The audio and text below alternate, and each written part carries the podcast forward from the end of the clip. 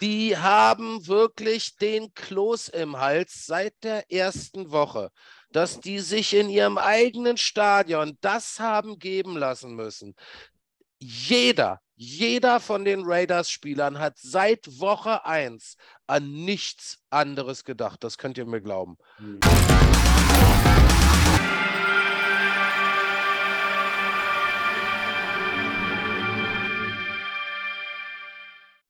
Auf geht's in die Webshow. Eine Woche ist wieder rum. Die European League of Football hat eine Woche American Football weitergespielt. Und das ist natürlich klar, dass Henrik, Elias und Matze am Start sind und das Geschehene diskutieren. Herzlich willkommen zur Webshow. Mein Name ist Joko Puchlik, kurz Opu. Ich darf heute mal mitspielen. Henrik, ab geht er.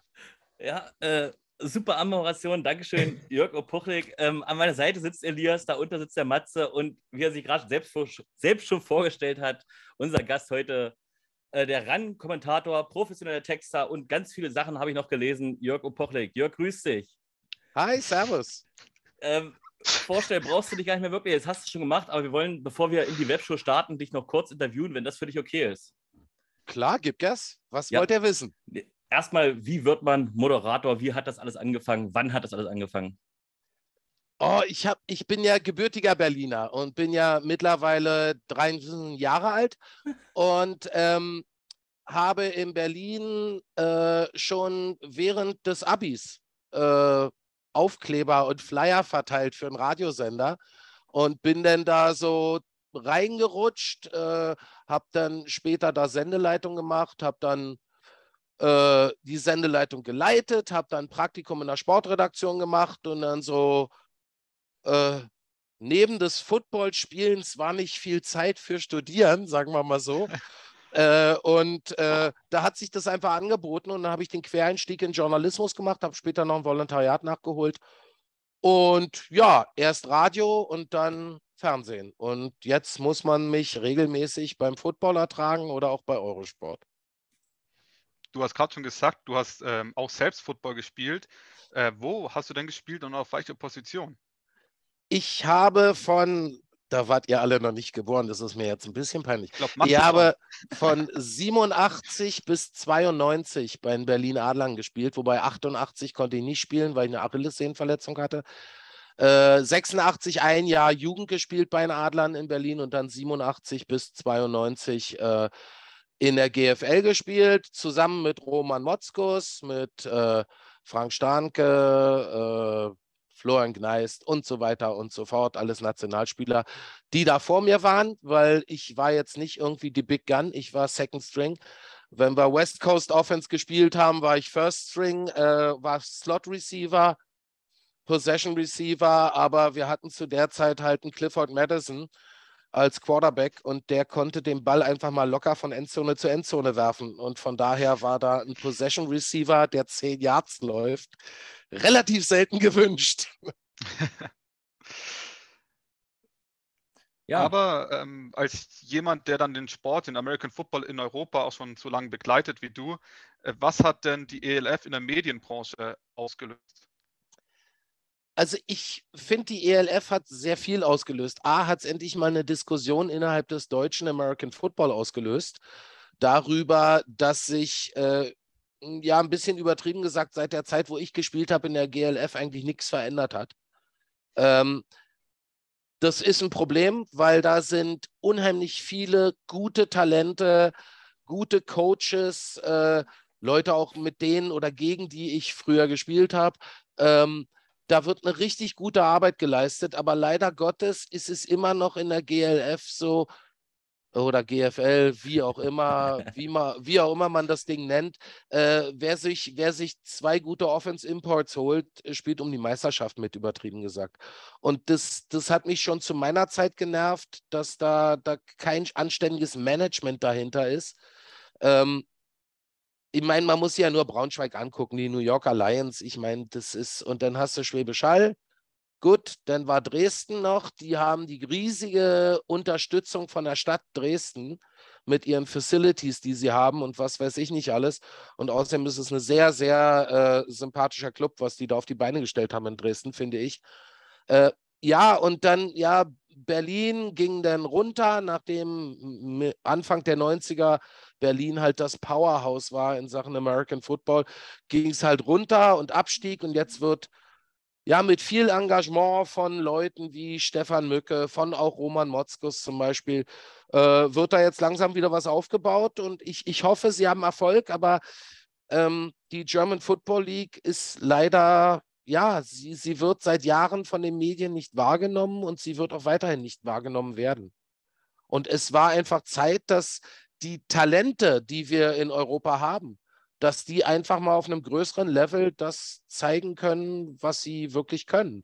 Und ich meine, wir haben ja, wir müssen ja bei der European League of Football, müssen wir ja, und da werden wir noch zu kommen. Ich meine, wir haben jetzt Hälfte der Saison rum.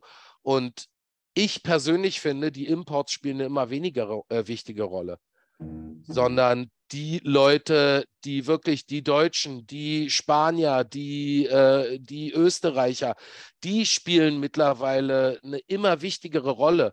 Und, und da werden, da wird Patrick Isume, ist da ja auch die äh, Game Tapes, die gehen alle rüber an die NFL, äh, weil man halt wirklich ja auch so dieses Sprungbrett sein will über, über einen großen Teich. Und mhm. das finde ich geil, es wenigstens zu probieren. Was kann dabei schiefgehen? Dass es in vier Jahren die Liga nicht mehr gibt, ja, so what? Ähm, ich hätte auch mal eine Frage. Äh, kannst du uns mal ein bisschen so in deinen äh, Moderatorenjob mit abholen oder mit reinnehmen, äh, wenn es darum geht, eine Randsportart halt in Deutschland, die es ja immer noch ist, äh, zu moderieren, wie das so für dich ist, den Spagat zu finden zwischen das, das Spiel wirklich faktisch zu moderieren und da auch deine Emotionen mit reinzubringen, aber gleichzeitig im Hinterkopf zu haben, dass da vielleicht auch Leute zuschauen, wo du ein bisschen was erklären musst. Weißt du, was ich meine? Ja, ja, klar, logisch. Äh, gerade Leipzig, logisch, da muss ich erklären. nein, Spaß beiseite. Äh, nein, ähm, das, das hängt natürlich immer davon ab, äh, was für ein Publikum du hast. Also, wo ich früher mit dem Volker Schenk zusammen äh, auf Eurosport 2 die Big Ten College Football kommentiert habe, da haben wir von Anfang an uns dagegen gewehrt, mit Sachen anzufangen wie, ja, man hat vier Versuche für zehn Yards mhm. und man kann laufen oder man kann passen, weil wir gesagt haben, Eurosport 2 ist Pay-per-View. Wer da reinschaltet, der ist schon mal grundsätzlich interessiert an dem Sport. Ich erkläre nichts. Und wer was wissen will, der soll mich über Twitter oder was auch immer für Kanäle einfach fragen. Und so wurde ja dann seinerzeit auch diese Gruppe gegründet. Ähm, bei Pro7 Max zum Beispiel war es anders, weil Pro7 Max ist halt natürlich ein sehr viel breiter gefasstes Publikum, was mhm. natürlich auch genial ist, weil es diesen genialen Sport einfach mal der breiten Masse zur Verfügung gestellt hat. Und da muss ich wirklich sagen, ich weiß, dass viele, vielleicht von euch auch der eine oder andere, äh, nicht so die Fans von Buschi waren, von Buschmann, aber da hat Buschi einfach eine Riesenleistung gemacht, weil er hat einfach geschafft, dass äh, dadurch, dass er eigentlich kaum erklärt hat, sondern die Faszination und die Emotion, die im Football dabei ist, rübergebracht hat. Dadurch hat er den Grundstein gelegt. Jetzt mittlerweile sind wir mehr und mehr dabei und da sind gerade Patrick und äh, Björn Werner immer wieder dran, dass sie sagen, jetzt müssen wir langsam dafür sorgen, dass die Leute den Sport nicht nur geil finden, sondern dass sie ihn auch verstehen. Also, dass wir ab und zu so Sachen einflügen wie die spielen eine Cover 2. Was ist eine Cover 2? Was sind die Vorteile? Oder was ich immer probiere, was vielleicht viele nervt, aber ich gehe immer rein bei den Offensive Plays und sage, was für eine Formation sie spielen. Haben sie Double Twins oder haben sie drei Wide Receiver am oberen Bildschirmrand? Haben sie ein Empty Backfield, um den Zuschauern so ein bisschen eine Orientierung zu geben? Wo, wo, wo bin ich überhaupt? Wo, wo geht jetzt der Ball lang? Was wird jetzt passieren? Weil wenn ich dem Zuschauer sage, empty Backfield, also kein Running Back, höchstwahrscheinlich wird es ein Passspiel, ist es für Neueinsteiger schon mal einfacher, äh, zuzuschauen und dieses dämliche Ei überhaupt zu sehen.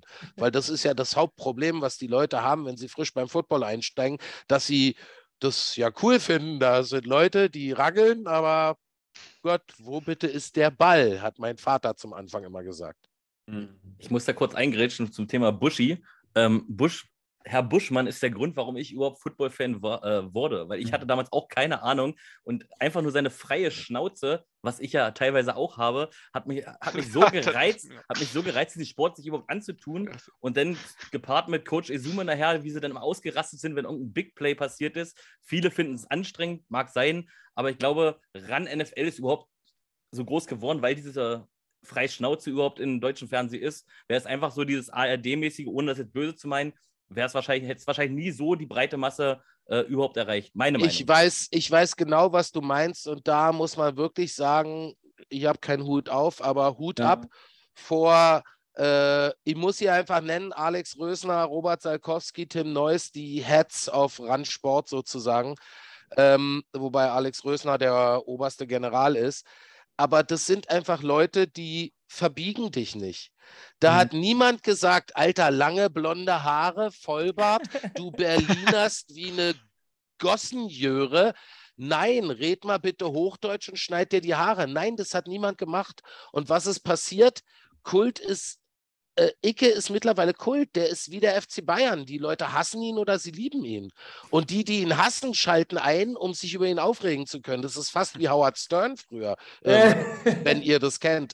Ähm, das, äh, und das ist äh, das ganz große Plus und das, den ganz großen Respekt. Und deswegen macht es mir auch so unglaublich viel Spaß, in dieser Crew bei RAN zu arbeiten, weil die einfach die Faszination an dem Sport sozusagen natürlich in der Produktion der ersten Jahre haben die Leute selber den Sport kennengelernt, die hinter den Kulissen. Das waren Leute, die sind Kaiserslautern-Fans, die sind Hardcore-Fußball, ja, und früher ran war Fußball und die haben einfach mit diesem Erfolg und in dem Prozess, wo auch wirklich Esume, Roman Motzkus, Carsten Spengemann, alle sehr, sehr viel auch gemacht haben, dass wir teilweise in den Videokonferenzen den Obersten erstmal den Sport erklärt haben, worum es eigentlich geht. Und die haben es aber perfekt umgesetzt, weil sie jedem die freie Leine gelassen haben. Ja, der eine ist ruhiger, der eine gibt mehr Gas, und, und das ist der Erfolg. Aber wollen wir ja. nicht über die ELF reden? Genau, genau, genau. Da möchte ich aber trotzdem noch eine Frage an dich stellen, oder vielleicht sind es zwei, nämlich wie sprichst du die Namen aus? Also wie äh, versuchst du dich darauf vorzubereiten? Weil wir haben jetzt türkische Spieler, wir haben spanische Spieler, wir haben ja ein großes Spektrum. Nächstes Jahr kommt Ungarn dazu, darauf freue ich mich ja schon besonders drauf. Ja, Ungarn, Und äh, wie lange brauchst du allgemein, um dich vorzubereiten? Weil manchmal kommentierst du ja auch zwei Spieler an einem Wochenende. Ähm, das ist unterschiedlich. Also, ja, okay, ich sag's einfach. Also, bevor ich das erste Mal die Istanbul Rams kommentiert habe, habe ich mir die Namen durchgelesen. Dann habe ich mir, wir haben so ein Videofile geschickt bekommen, wo jeder Spieler seinen Namen sagt. Hm. Das hilft dir nicht wirklich. Äh, und dann habe ich wirklich abends im Bett gelegen und habe zurückgedacht an meine Zeit in Berlin-Schöneberg, wo ich als Bub in der Schule, in der Schulmannschaft einer von zwei Deutschen war. Und alles andere waren Türken. Und da habe ich dran zurückgedacht, wie die jeweils die Namen ausgesprochen haben und habe es einfach versucht. Äh, ich habe mich auch, glaube ich, jedes Mal bei allen türkisch sprechenden äh, Zuschauern entschuldigt, wenn ich dann kompletten Bockmist erzählt habe. Aber so ist es nun mal. Aber das, das, das Witzige ist, dass wir dieses Thema haben. Weil ich bin ja auch viel bei Eurosport unterwegs und es ist nur in Deutschland, dass die Leute sich einen Kopf machen, wie du jemanden aussprichst. Sei mal Kommentator in Großbritannien und mhm. hör dir Ski Alpin an. Du erkennst die nicht, die Namen weil die die einfach so aussprechen, wie, wie sie sie aussprechen. Und da beschwert sich auch keiner. Und bei, und bei Eurosport, Pro7 Max und was weiß ich, da kriegen wir Zuschauerpost. Ja, der Name war nicht schlecht ausgesprochen, aber die kommt aus der äh, aus dem Osten Russlands und nicht aus dem Süden und deswegen muss die Betonung hinten sowieso sein. Da machen sich die Leute einen Kopf drum in Deutschland. Scheint wichtig zu sein. Ich sehe das eher gelassen. Du, ich Jörg, nutze ich, denn oft äh, Spitznamen. Ich kann dir jetzt sagen, Leipzig wenn ich Ihren Namen falsch ausspreche, dann kriege ich auch immer einen Shitstorm. Ich kann die ganzen, ich kann ja alle Namen nicht aussprechen, nicht mal die deutschen. Doch dazu kommt ja dazu, ich bin mit dem Namen Opochlik aufgewachsen. Ja? Also was daraus schon gemacht wurde, Osnopolski, Omilian, Opuschinski und was weiß ich nicht alles. Äh, deswegen hat sich ja auch Opu durchgesetzt. Ja. Dann werden wir dich heute auch Opu nennen oder Jörg. Ich finde beides sehr. O äh, Opu, Opu. Okay, Opu. Ähm, das war erstmal ein ganz kurzes Interview. Außer einer von euch beiden hat noch Fragen an Opu, würde ich sagen. Sonst gehen wir langsam zur European League of Football, warum wir eigentlich ja auch diese Webshow machen und warum Jörg Opochlik ja auch großer Fan von uns ist, weil wir halt über diese European League of Football sprechen. Aber genau. ein, ein, Hinweis noch an, Leute, an euch Leute da draußen: Wir haben ja einen Sponsor, das wisst ihr. Marcur Sports haut einen 50-Euro-Gutschein raus äh, für ELF-Merch und NFL-Merch, wenn wir heute die 100 Live-Zuschauer knacken. Das will ich jetzt aber nicht andauernd sagen. Das ist eine einmalige Sache. Teilt diese Show, lasst uns die 100 Live-Zuschauer knacken und am Ende der Show. Darf ich mich da auch beteiligen? Natürlich. Aber in der Regel kriegt das keiner aus der Show. Von daher beteilige okay. dich, teile die Show unbedingt auf allen Kanälen, die du hast. Ähm, ja, und wenn wir das schaffen, gibt es nachher einen 50-Euro-Gutschein. Letzte Woche hat Balu 30 Euro gewonnen und hat er innerhalb von zwei Tagen seine Ware bekommen. Also es geht schnell. So, jetzt lass uns aber mal zu den wichtigen Dingen äh, im Leben kommen, die European League of Football. Und es gibt News, ganz viele News. Und es fängt auch in Stuttgart an. Ich würde sagen, damit fangen wir an, weil es so die Big News war. Ähm, ich war live vor Ort. Ich habe Martin Hanselmann noch gesehen. Jetzt werde ich ihn höchstwahrscheinlich nicht mehr sehen, oder Elias? Äh, ich hoffe doch, dass wir ihn äh, in Zukunft noch an der Seitenlinie bei irgendeinem Team sehen werden. Wenn nicht, dann äh, hoffentlich im Stadion, weil der ist ja eine sehr angenehme Person, äh, sich, um sich zu unterhalten. Ähm, und er hat sich ja auch schon verdient gemacht im deutschen Football. Man denkt dann nur zurück an seine Zeit als Head Coach der deutschen Nationalmannschaft, äh, Europameistertitel, World Games Titel und so weiter. Aber wo er halt sich jetzt ähm, zurückgezogen hat, war die Stuttgart Search. Dort ist er nicht mehr Head Coach. Ähm, es war schon so, du warst ja im Stadion, Hendrik, eigentlich müsstest du das erzählen. es war ja schon so, dass fünf Minuten nach dem Spiel ähm, Martin Hanselmann wohl gesagt hat, dass er ähm, wahrscheinlich äh, den Posten zurückgibt. Und dann gab es ja, wie du schon erzählt hast, wie du mir erzählt hast, eine Diskussion von den Coaches, wo Martin Hanselmann aber schon gar nicht mehr dabei war. Und äh, dann gab es gestern ein Meeting, wo es dann eben offiziell beschlossen wurde, dass Martin Hanselmann und Stuttgart Search äh, eben getrennte Wege gehen. Es war eine schwierige Zeit natürlich, also zwei Siege bei 17 Spielen. Ähm, aber er ist auch einen anderen Weg gegangen als die anderen Teams.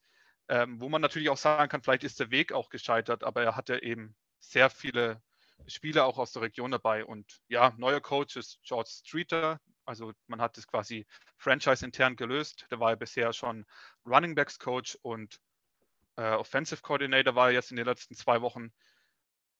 Er war selbst mal Spieler in der NFL und ja, mal gucken, äh, wie es da weiterläuft. Wir wünschen ihm alles Gute. Neuer Offensive Coordinator ist Marvin Washington der bisher Defensive Back Coach war. Ähm, ja, das würde ich dazu sagen. also für mich kam es, um ehrlich zu sein, ganz überraschend. Äh, aus dem Grund einfach, weil ich ihn vor zwei Wochen noch, oder jetzt muss man fast sagen drei Wochen noch in Leipzig gesehen habe nach dem Spiel, wo sie sich ja ganz gut verkauft haben mit ihrem neuen Quarterback. Und äh, er gesagt hat, ja, ich denke, wir sind auf dem richtigen Weg und es wird besser und wir sind auf einem guten Weg. Und eine Woche später haben sie ja wirklich der Galaxy alles abgerungen und nur ganz knapp verloren. Und na gut, jetzt, äh, wir kommen dann gleich noch zum Spiel, war es nur eine deutliche äh, Niederlage.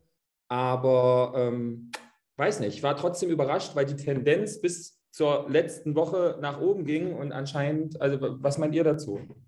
Hat man dann doch kein Potenzial mehr gesehen oder wie? Ähm, ich finde es erst einmal extrem schade, hm. Also, was jetzt die Franchise für Schlüsse gezogen hat aus dem bisherigen äh, Saisonverlauf, das weißt du nicht, das weißt du nicht, das weißt du nicht, das weiß ich auch nicht. Äh, ich finde es nur aus dem Grund schade, weil Martin Hansemann einfach wirklich einer der Charaktere ist, ohne die American Football in Deutschland nicht da wäre, wo es ist. Also dem Mann haben wir alle unglaublich viel zu verdanken.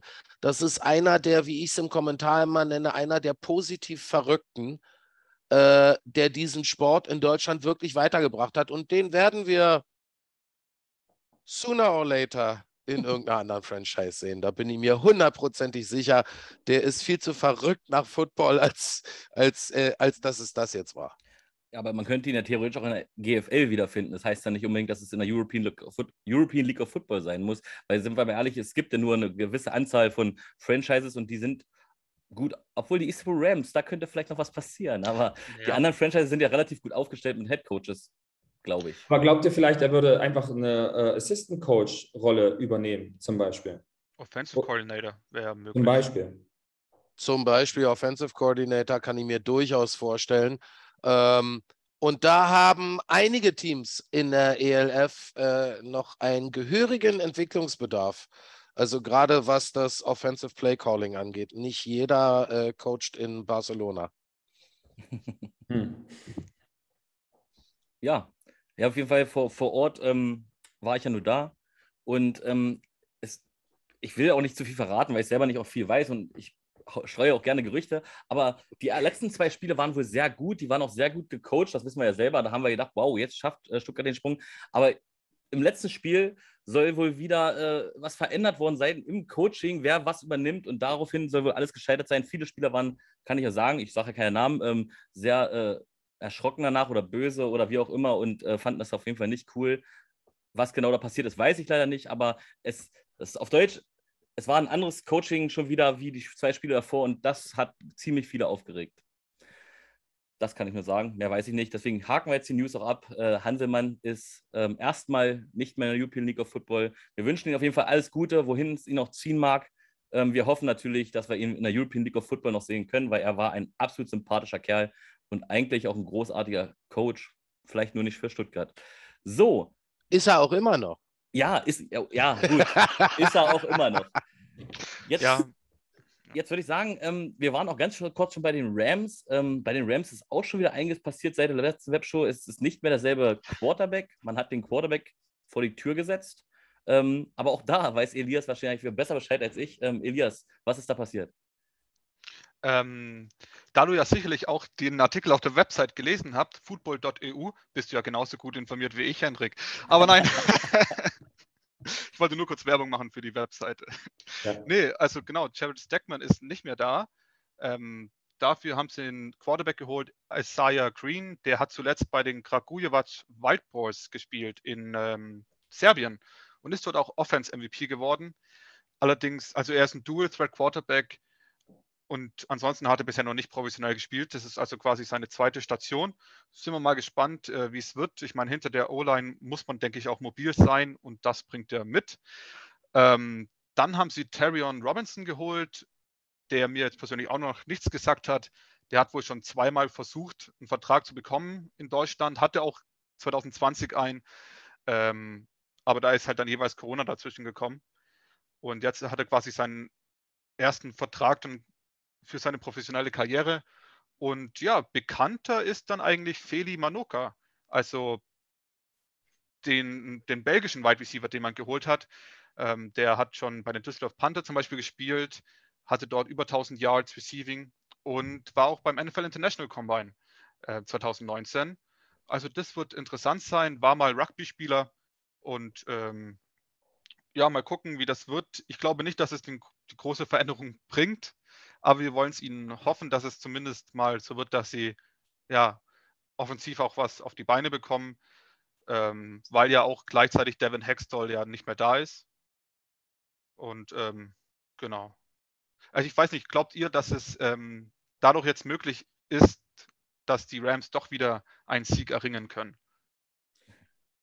Also ich denke mal ganz kurz, wir hatten ja vor ein paar Wochen die Diskussion, äh, ob die Rams das, die Flinte schon ins Korn geworfen haben und sich einfach Hendricks äh, äh, Prognose, äh, Prognose, hingegeben haben und sagen, okay, wir, wir gewinnen hier eh keinen Blumentopf mehr.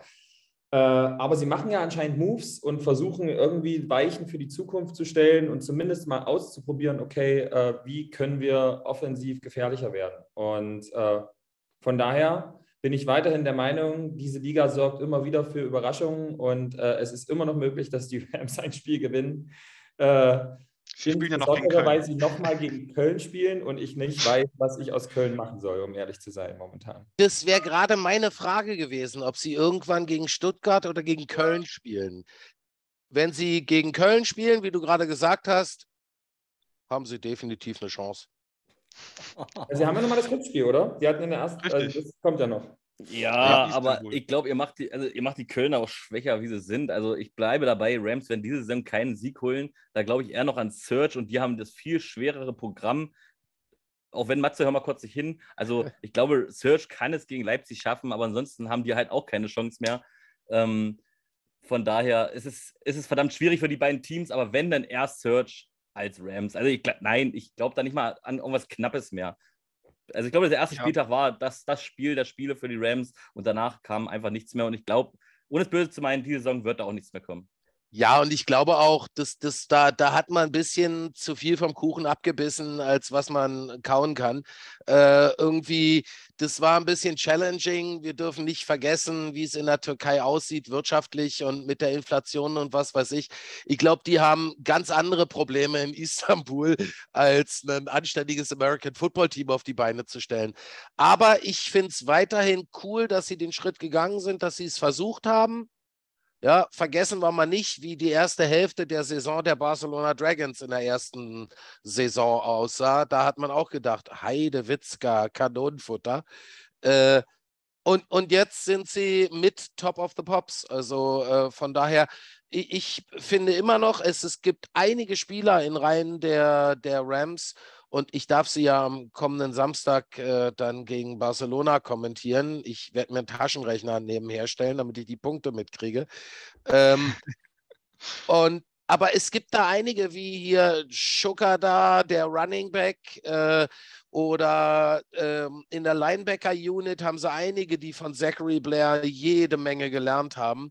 Äh, und das wird mich nicht äh, überraschen, wenn jetzt vielleicht nicht bei den Istanbul Rams, aber einige von diesen Spielern in der kommenden Saison irgendwo, also den, den, den Schukada, der würde das Running Game der Cologne Centurions um 150 Prozent verbessern.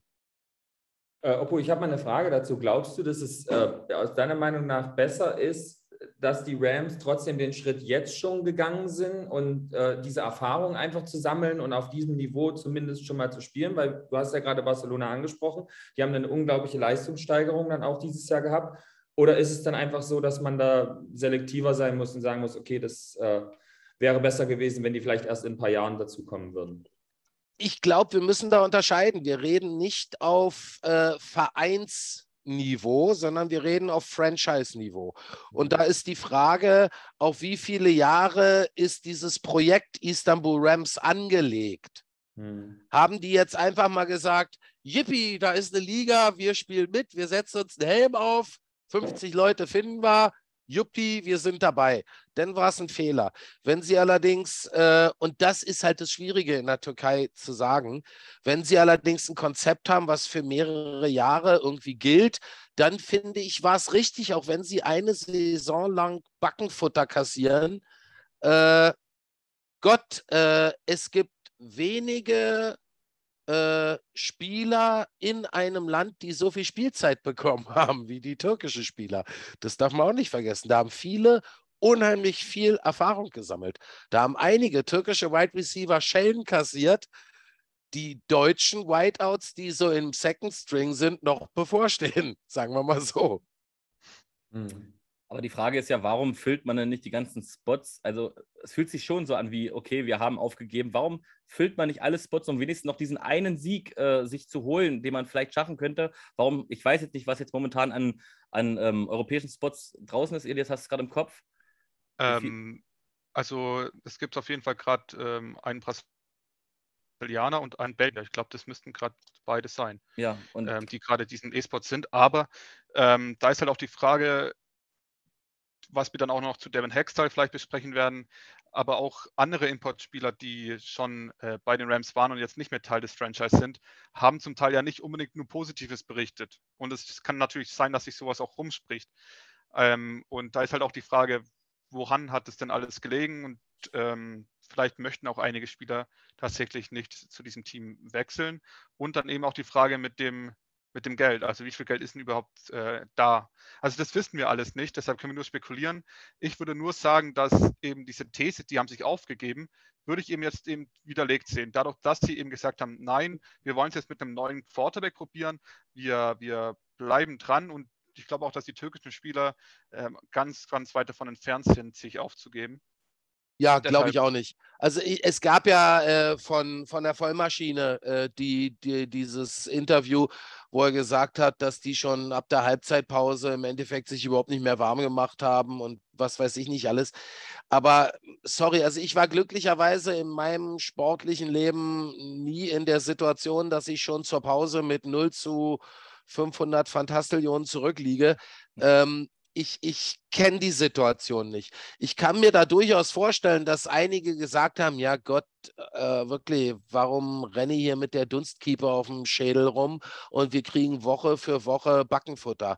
Äh, unter Garantie gab es da einige. Aber ich persönlich, und ich habe die Rams ja einige Male kommentiert, ähm, ich persönlich fand eigentlich auf dem Feld haben sie den Eindruck gemacht, als wenn sie immer noch Vollgas geben und ihr Bestes gegeben haben. Und mehr kann man von ihnen nicht verlangen.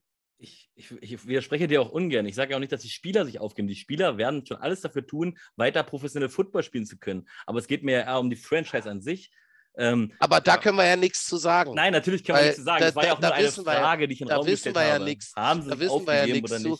Ich habe keine Ahnung, wie das Festgeldkonto der Istanbul Rams aussieht, wenn es eines gibt und auf welcher Bank das liegt. Äh, keine Ahnung. Von daher weiß ich auch gar nicht, äh, wie das zu den einzelnen Entscheidungen gekommen ist. Ich habe irgendwann auf YouTube hier bei vom, von ihrem Aussie Quarterback äh, bei diesem Playing for Döner oder Playing for Kebab äh, was ich schon mal super geil finde, weil das ja natürlich angelegt ist an dieses Grisham-Buch Playing for Pizza. Äh, und äh, da habe ich halt Bilder gesehen, wie sie untergebracht sind in diesem Haus, was da die Spieler hatten, die Importspieler. Würde ich mich war, nicht beschweren. war jetzt nicht das Schlechteste.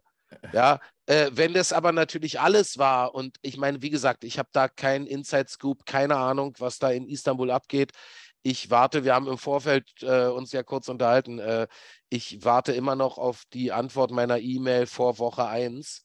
ähm, von, von daher, ich habe da keine Infos, was da in Istanbul abgeht. Und äh, Gott, wir werden es sehen. Ich hoffe nur, dass sie auch in der nächsten Saison äh, mit dabei sind.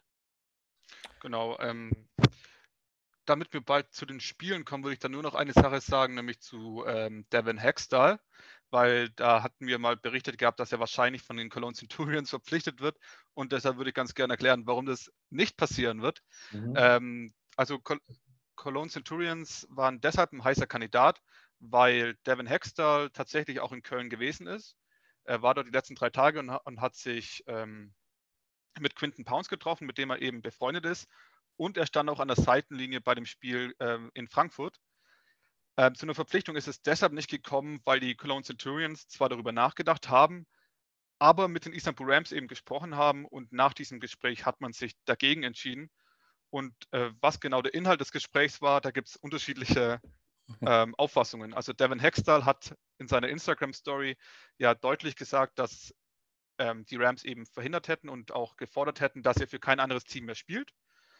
Und es gibt aber auch andere Meinungen, die eben sagen, dass Devin Hexter sich nicht super gut aufgeführt hätte und dass Köln halt deshalb davon äh, Abstand genommen hat. Ähm, auf jeden Fall ist es so, dass es ein freiwilliger Rückzug war und es dementsprechend jetzt keine irgendwie legalen Möglichkeiten für Hextall oder sowas gibt, sich hier einzuklagen. Auf jeden Fall, wenn alles gut läuft, kriegen wir noch ein Interview mit Devin Hextall. Ich, wir arbeiten gerade dran. Ähm, die Fragen sind schon geschickt aber mal gucken, ob also mal gucken, was daraus kommt. Ähm, Fragen haben Hendrik und ich auch in der letzten Woche Alexander Milanovic und Moritz Mahel ge geschickt. Äh, könnt ihr auf unserem YouTube-Kanal gucken. Äh, zwei Spieler der Vienna Vikings. Ja, und damit, ähm, auch wenn Elias jetzt absichtlich einen Punkt übersprungen hat, kommen wir jetzt äh, zu den Spiele der Woche 7. Ähm, der, ich ich sage nur mal kurz, was der Punkt wäre. Wir werden darauf jetzt nicht antworten. Sehen wir in Woche was kommt jetzt? Woche 8, Entschuldigung. Sehen wir in Woche 8 vielleicht einen neuen Quarterback bei einer Franchise? Fragezeichen. So, und damit kommen wir jetzt einmal zu Woche 7.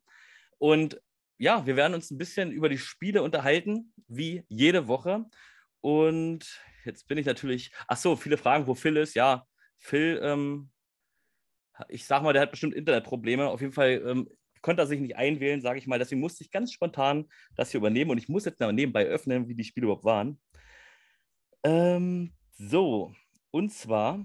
Sind ja nur drei. Sind ja nur äh, drei. Dann machen wir gleich das, wo ich vor Ort war, weil wir sagen ja eh immer, dass wir mit den langweiligsten anfangen. Äh, und zwar waren das die WhatsApp Pandas, haben zu Hause ähm, die Stuttgart Search empfangen und es war ein relativ eindeutiges Spiel, obwohl bis zu den ersten Punkten es noch relativ spannend aussah. Ja, aber was war eure Meinung? Ihr habt es am Fernsehen gesehen, ich habe es live im Stadion gesehen und ich würde mal mit Matze anfangen. Äh, Matze, wie empfandest du das Spiel Panthers gegen Stuttgart? Naja, also ich hatte ja auch äh, getippt vor dem Spieltag, weil ich ja die ganzen, das ganze Jahr schon ein bisschen kritisch äh, die, die, Panthers beäuge. Äh, und äh, die letzten beiden Spiele, die Stuttgart Search mich so ein bisschen irre geführt haben anscheinend, habe ich getippt, dass die Stuttgart Search das gewinnen können und äh, gewinnen werden. Ich glaube, nach dem ersten Viertel hätte ich äh, bei dem Tipp auch noch stehen können. Ich glaube, es stand dann immer noch 0-0. Ähm, aber der Quarterback hat in dem Spiel, glaube ich, auch ein anderes Gesicht gezeigt, also von der Stuttgart Search. Und ähm, es war, so wie ich das wahrgenommen habe, lange ein defensiv äh, geprägtes Spiel. Nur am Ende äh, hat Slade Jarman einige Aktionen gehabt, in denen er einfach mal Druck entkommen konnte. Also du hast das live wahrscheinlich besser wahrgenommen, aber da einfach Wunderplays gemacht hat, die im Endeffekt ich von Van Duren äh, in Leipzig noch gesehen habe, an dem Tag aber nicht. Und ähm, das war so der, der Takeaway, den ich mitgenommen habe. Ich weiß jetzt aber nicht, ob ich die Panthers deswegen automatisch besser einschätzen muss. Was mir aufgefallen ist, ist, dass sie ja Pasqualini entlassen haben und äh, oder sich von ihm getrennt haben, sagen wir es mal so, und äh, trotzdem ein ganz gutes Running Game auf die Beine gestellt haben. So kam mir das zumindest vor ich fand all, allgemein ähm, ähm, Slade, äh, der Quarterback der Panthers, der hat, weiß nicht, der, der, du sagst ja immer wieder, er gefällt dir ganz gut und er hat mir dieses Spiel auch wieder sehr, sehr gut gefallen. Bitte? Er ist Linkshänder. Ja, Hab gut, er ist, das ist ja egal, ähm, ob er Linkshänder ist oder Rechtshänder, aber er hat mir auf jeden Fall sehr gut gefallen und auch viele gute Entscheidungen. War, war ja hier dieses, ähm, oh, ja, ich komme gerade nicht drauf, gebe ich den Ball den Running Back oder werfe ich selber? Das war ja überragend oft in diesem Spiel und er hat genau sich immer richtig entschieden und der wirft aber auch wirklich genau auf den Mann, egal ob es 37 äh, Yards sind, zwei Yards oder scheißegal. Der, also mir hat Slate sehr, sehr gut gefallen und das habe ich sogar A, ähm, in Polen live gesehen und habe mir natürlich später nochmal die Highlights angeguckt und das wurde einfach nur bestätigt. Also Slate ist für mich auf jeden Fall der Spiel des, ähm, des Spiels auf jeden Fall gewesen absolut überragend. Ähm, Jörg, hast du das Spiel denn auch gesehen? Ich muss zugeben, ich habe es nicht gesehen, äh, mehr culpa. Aber äh, ich finde ich find das Ergebnis unglaublich schade. Also wir werden nachher noch zum Power Ranking kommen, aber äh, Stuttgart hatte mir so, ja, so eine kleine Funzel am Ende des Tunnels irgendwie gezeigt, nachdem sie da die Galaxy in, erst in der dritten Overtime und bla und hin und her. Ähm, da habe ich gedacht, okay, jetzt, jetzt, haben die, jetzt haben sie Blut geleckt. Äh, das, das könnte was werden. Aber ich musste dann wirklich in letzter Sekunde mein Power Ranking noch, doch nochmal umstellen, nachdem sie sich von den äh, Panthers haben rasieren lassen. Und äh, ich, ich will dir übrigens widersprechen, es ist ein riesiger Unterschied, wenn dein Quarterback Linkshänder ist. Ja. Ich habe Wide Receiver gespielt. Der Ball dreht sich andersrum. Hört sich blöd an aber du bist gewohnt, der Ball kommt so und der Ball kommt völlig anders. Da haben die Wide Receiver locker zwei, drei Wochen, wo sie sich drauf einstellen müssen. Das ist sagen, echt er, ein Unterschied. Er war aber letzte Woche auch schon Linkshänder, deswegen. Ja, okay, letzte Woche war er auch schon Linkshänder, ja klar. Und ja. bevor ich noch zu Elias gebe, was ich auch das Gefühl hatte, wie gesagt, bis zum 7 zu 0 war es ja noch eine total spannende Kiste. Auch richtig Defense also die Defensive war sehr gut von beiden Seiten, ist meine Meinung, meine Auffassung, so wie ich es aufgenommen habe. Und danach, nach dem 7 zu 0, hatte ich irgendwie das Gefühl, ähm, dass da im Kopf nicht mehr alles richtig war bei den äh, Stuttgart Search. Die haben sich ganz anders präsentiert als noch die Wochen, äh, die Wochen davor. Elias, bist du derselben Meinung? Ähm, ja, also die haben halt am Anfang davon profitiert, dass die Panthers es nicht geschafft haben, aus den Turnovers einige Punkte zu erzielen. Weil an sich ähm, war das ja so wie das kommt jetzt total arrogant vor, aber es war halt so, wie ich das gesagt habe. Es werden sehr viele Interceptions geben von Dante Van Devon. Und ähm, das kam auch tatsächlich. Es gab ja auch dann noch die Fumbles. Ähm, was ich aber halt zu dem Spiel noch sagen wollen würde, ist, dass die Panthers mit Missiona Ayolopotea PI als Defensive Tackle es geschafft haben, noch jemanden in der Mitte zu haben, der richtig Druck ausübt. Weil es haben die wirklich nochmal sagen. Missiona Ayolopotea PI. Und falls Gesundheit. du den aussprechen musst bei einem Spiel, ja. das, wir haben die Lautschrift, wie man den Namen ausspricht, auch auf seinem Spielerprofil auf der Website. Ich sag die Rückennummer. Mission 90. Ja. Ähm, je, jedenfalls ähm, konnten die immer mit äh, fünf Mann auf Van Devon Druck ausüben. Und äh, bei Search war halt wieder so, dass Benji Barnes hat wieder als Cornerback gespielt. Bisher hatte Search drei gute Spiele. Das waren gegen die Panthers im Hinspiel, gegen die Kings und gegen Frankfurt. Das waren die drei Spiele, wo Barnes auch Wide Receiver war. Ja. Okay. Schade. War das alles zum Spiel oder möchte noch irgendwer was zu diesem Spiel sagen? Außer, dass sie. Bitte? Vielleicht, vielleicht, kannst du uns ja ein bisschen noch äh, abholen. Du warst ja vor Ort. Das, ne? das, wollte, das wollte, ich gerade sagen. Ähm, ich wollte noch mal ganz kurz dieses Ringsherum so ein bisschen. Also, wir haben ja ein schön langes Wochenende draus gemacht und haben auch, uns auch mit dem OFC, also den Fanclub der Stuttgart Search getroffen. Ich und mein Bruder ist wir, falls ungefragt, warum wir. Ähm, und haben uns ein bisschen die Stadt angeguckt. Also ich kann euch immer wieder sagen, aber dazu werde ich auch noch was schreiben. Auf unserer Webseite könnt ihr es nachlesen, noch nicht heute und morgen. Ich weiß noch nicht, wie lange das dauert, aber ich werde auf jeden Fall meinen Bericht dazu noch schreiben. Es ist eine wunderschöne Stadt, wo man wirklich Urlaub machen kann und Football verbinden kann. Dann gibt es noch Robert Rosolek mit der Nummer 99, hat seinen eigenen Laden. Ich kann ihn nur wärmstens empfehlen. A, gab es auch mal Gratis-Schnaps von ihm, weil er sich gefreut hat, deutsche Jungs zu sehen. Stuttgart Search hat er erkannt, mich hat er erkannt. Dann gab es immer gratis Schnaps. Schön, dass er in mein Lokal kommt. Und ich werde auch Werbung für dieses äh, Restaurant machen. Es heißt Okami. Ähm, ihr müsst da hingehen. Der verkauft da irgendwie asiatisches Essen, so Ramen und ähnliches. Oh, ist das geil. Also, wenn ich nach Breslau fahre, werde ich in dieses Lokal gehen. Es muss einfach sein. Auf jeden Fall aber mal noch zum Stadion. Es ist ja wirklich ein wunderschönes Stadion, auch wenn da so eine, eine Laufbahn ist es in dem Fall ja nicht, es ist ja so eine Schotterbahn, weil sie da Autorennen oder, oder Motorradrennen fahren. Aber das, das, stört nicht, egal wo du da sitzt, du siehst trotzdem ganz gut, außer halt in der ersten Reihe, wo wir natürlich dann auch standen, weil wegen der Trommel vom OFC und so. Aber die Panthers-Fans sind absolut nett, egal wer ist. Ich war jetzt einmal mit Frankfurt Galaxy da, ich war jetzt einmal mit den äh, Stuttgart Search da, die werden wärmsten empfangen und die singen teilweise ab und an auch mal die Lieder von den ähm, Search-Fans mit oder von den äh, Frankfurt Galaxy-Fans. Also die nehmen das wirklich äh, super nett auf und es gibt eine Power-Party. Wird jetzt nicht mega gut angenommen. Ich habe immer das Gefühl, es sind nur 200 Leute da, aber im Stadion sind es dann auf einmal gut. Diesmal waren es wohl nur 2000. Es waren übrigens nicht mehr. Äh, nicht weniger als im letzten Jahr, wo es angeblich 4000 waren, aber das ist jetzt ein Geheimnis von uns. Es waren genauso viele. Aber ähm, ja, es ist wirklich, fahrt nach Breslau, guckt euch euer Team da an. Gastfreundschaft super, Powerparty super. Muss halt nur ein bisschen besser angenommen werden. Und die Preise sind sagenhaft lächerlich. Ich habe vor Ort mir ein Ticket geholt für umgerechnet 11 Euro. Habe danach noch eine Akkreditierung bekommen, also ich habe es sogar umsonst ausgegeben. Aber ist egal, für 11 Euro, shit happens ein Bier, Wasser, da können wir aber ganz anfangen. Nicht mal ein Euro, nicht mal ein Euro umgerechnet. Also, Powerparty, gute Preise, ab nach Breslau. Und habe ich irgendwas vergessen? Nö. Das, ist ja, auch, das ist ja auch das, was so ein bisschen schade ist eigentlich in dieser Saison, weil die Wroclaw Panthers, die, die galten ja auch vor der Saison so ein bisschen als die Vorzeige-Franchise in der ELF und tolle Facilities und setzen viel auf eigen, eigene Spieler und was weiß ich nicht alles.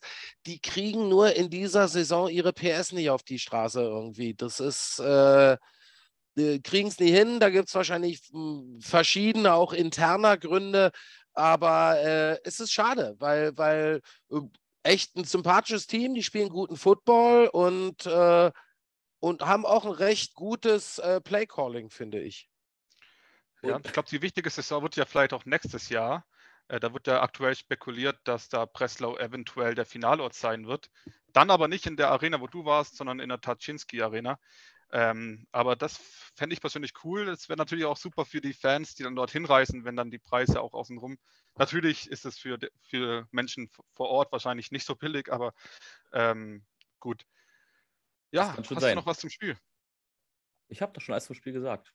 Also ich fand Stuttgart anfangs bis zum 0 zu 7, die Defensive, die Defensive bis zum 0 zu 7 fand ich ganz, ganz gut. Danach, und die Spieler haben danach auch gesagt, Henrik, bitte ähm, schimpfen nicht zu doll über uns in der Webshow, deswegen mache ich es nicht. Ich hänge das Thema jetzt ab. Ihr habt schon ziemlich kacke gespielt, kann man echt mal sagen. Aber so, ich würde sagen, lasst uns einfach zum nächsten Spiel kommen. Nein, ich, ich kann euch nicht sagen. Das Problem ist, die Spiel, was ich lustig finde, wenn die Spieler selber nicht verstehen, was anders war als zum Spiel zuvor, wie sollen wir das denn wahrnehmen?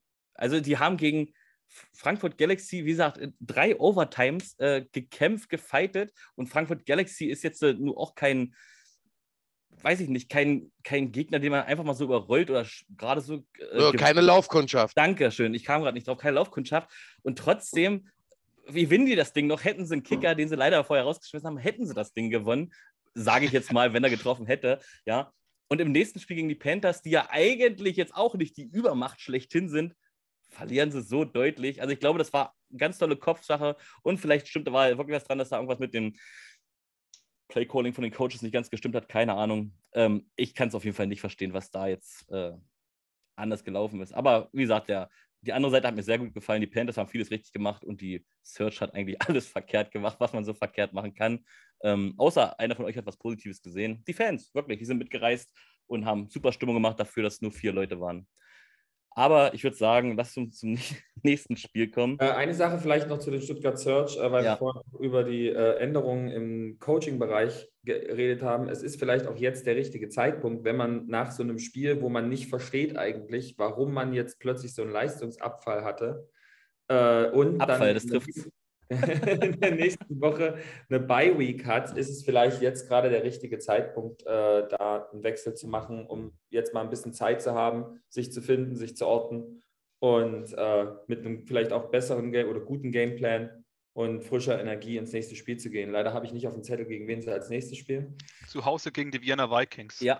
Oh, die spielen okay.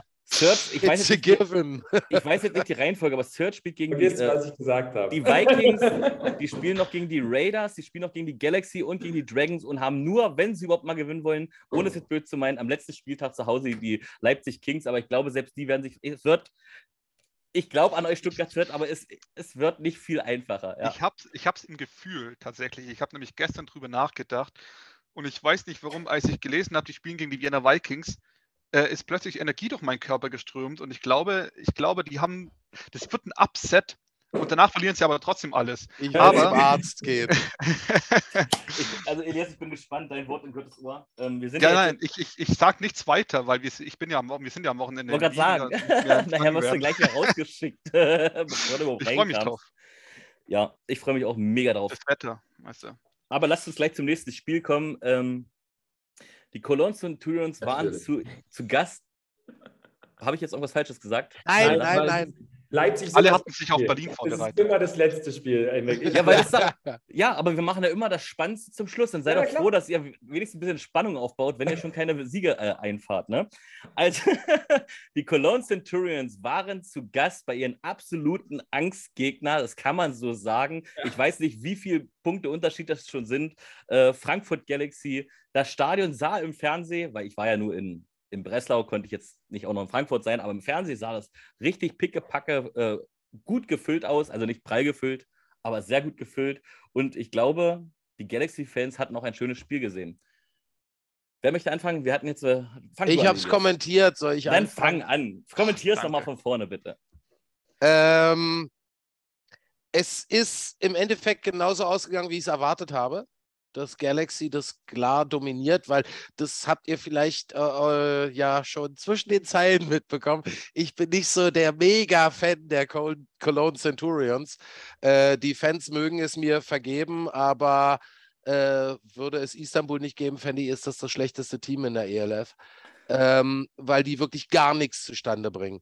Also du kannst nun mal, also vielleicht in der GFL 2 kannst du ohne ein existierendes Running Play und Passing Game nur Throw and Hope äh, vielleicht ab und zu mal einen Blumentopf gewinnen, aber nicht in dieser Liga. Das, das tut mir leid. Mir, mir, mir tut dieser Quinton Pounds leid und mir tut der Jan Weinreich leid, weil der, der Weinreich ist ein, ist ein Quarterback-Talent, der ist ein guter. Ich werde irgendwann mal den Head Coach anrufen und fragen, warum sie ihn immer nach links rausrollen lassen, weil er kann alles außer nach links rausrollen und passen, weil da kommt dann ein Wobbling Duck von 10 Yards bei raus, die meistens beim Gegner landet. Aber sie callen es immer wieder. Ich verstehe es nicht. Äh, die Cologne Centurions Special Teams waren von Woche 1 bis 5, es tut mir leid, eine Frechheit. Das war wirklich eine Frechheit. Also ich meine, es muss erst ein Jim Tom Sula aus den USA kommen, um auf die Idee zu kommen, oh, wie revolutionär. Wir gehen im Land des viermaligen Fußballweltmeisters und suchen uns einen Fußballspieler als Kicker. Ja, what the fuck? Also ich meine, es liegt ja nicht nur am Kicker. Äh, da liegt es ja an, an vielem. Ja, wenn ich mir in Woche 1 bis 5 angeguckt habe, da steht der Panther von Centurions da, der Long Snap kommt und das Ding ist auf Höhe eines Jumbos, der in Richtung Washington fliegt. Äh, das, das tut mir leid, das liegt ja nicht nur am Kicker, dass da überhaupt nichts lief. Ja, äh, es, sie waren jetzt mit ihrem Kicking Game, mit ihren Special Teams leicht verbessert, aber hatten definitiv auch keinen Sieg verdient. Und Frankfurt, ja, haut mich nicht vom Hocker, was sie reißen, aber sie haben den Sieg, den sie einfahren mussten, eingefahren. So sehe ich es. Krasse Analyse von dir, ohne einmal die Defense der Kölner zu erwähnen. Also muss ich sagen.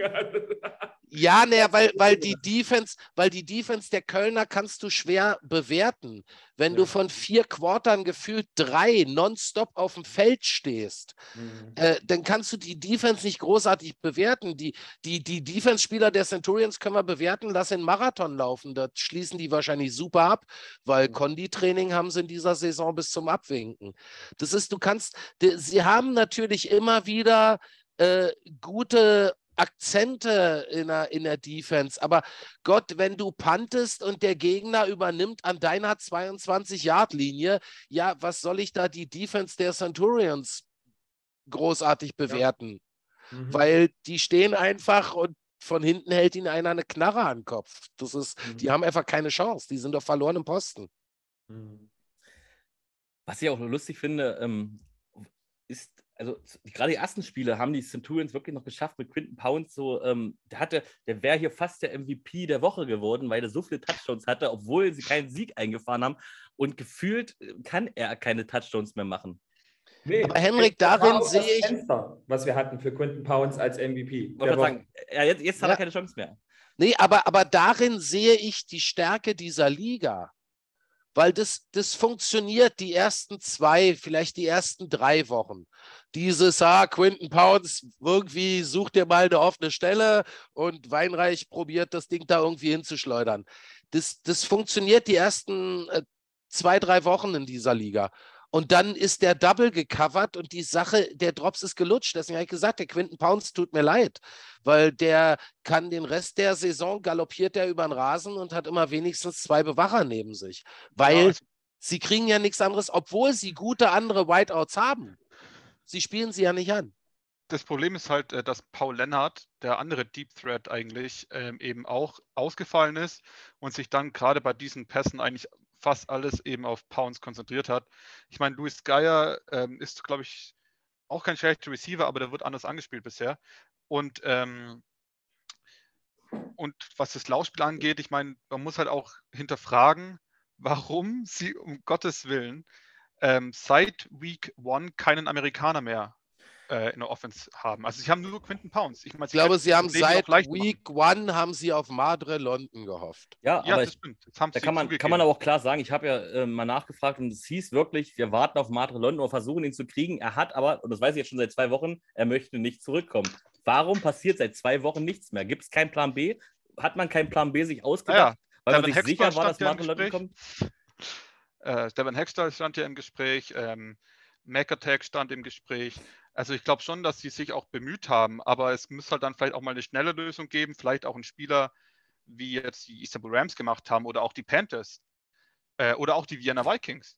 Die hatten mehrere US-Armies, von denen von Anfang an klar war, ihr seid nur so lange hier bei uns, bis wir einen anderen haben. Also das haben sie mit Samuel Taylor gemacht, mit Cody Smith, die Panthers haben das gemacht und auch äh, die Rams mit Andre Wright.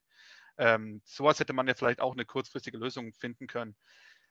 Ähm, aber man muss natürlich auch sagen, dass die Defense, weil du die gerade angesprochen hast, Matze, sich ja eigentlich schon, finde ich, verbessert gezeigt hat in den letzten zwei Wochen.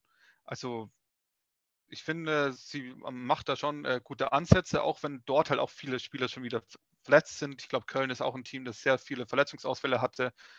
Ähm, Und es war ja auch für mich eigentlich relativ lang überraschend spannend. Also es ist ja dann erst in der zweiten Hälfte so komplett auseinandergefallen. Davor war es ja durchaus ähm, ein ganz interessantes Spiel. Da hat sich ja auch Jan Weinreich dann verletzt, als er bei einer Interception gegen Daniel Josiah ähm, ihn getackelt hat. Und es ist halt äh, für ihn dumm ausgegangen.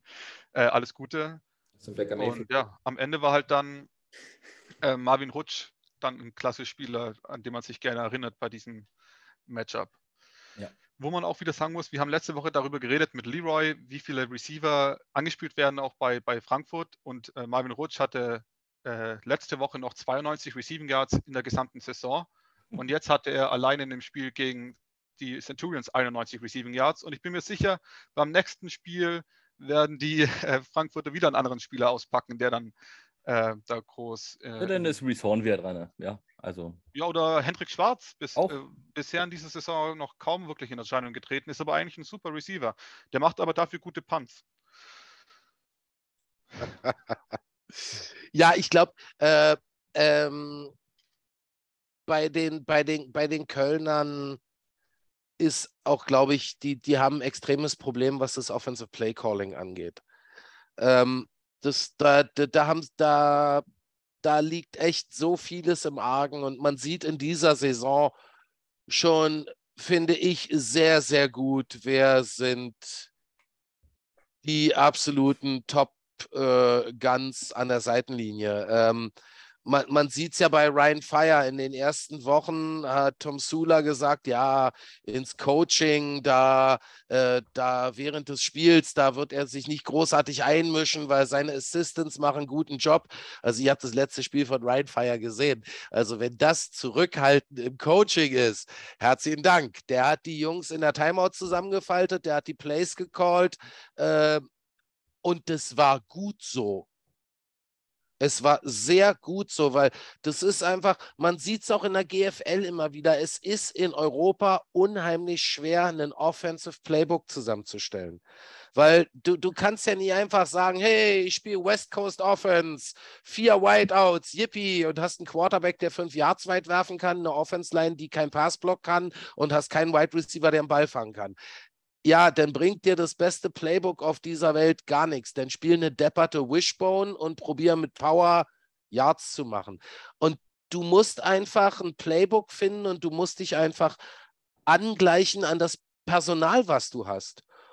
Und das macht für mich bislang der Weidrich in Barcelona absolut perfekt. Also ich finde, äh, aus dem Spiel gegen Hamburg könnte man ein Lehrbuch machen, äh, Offensive Play Calling.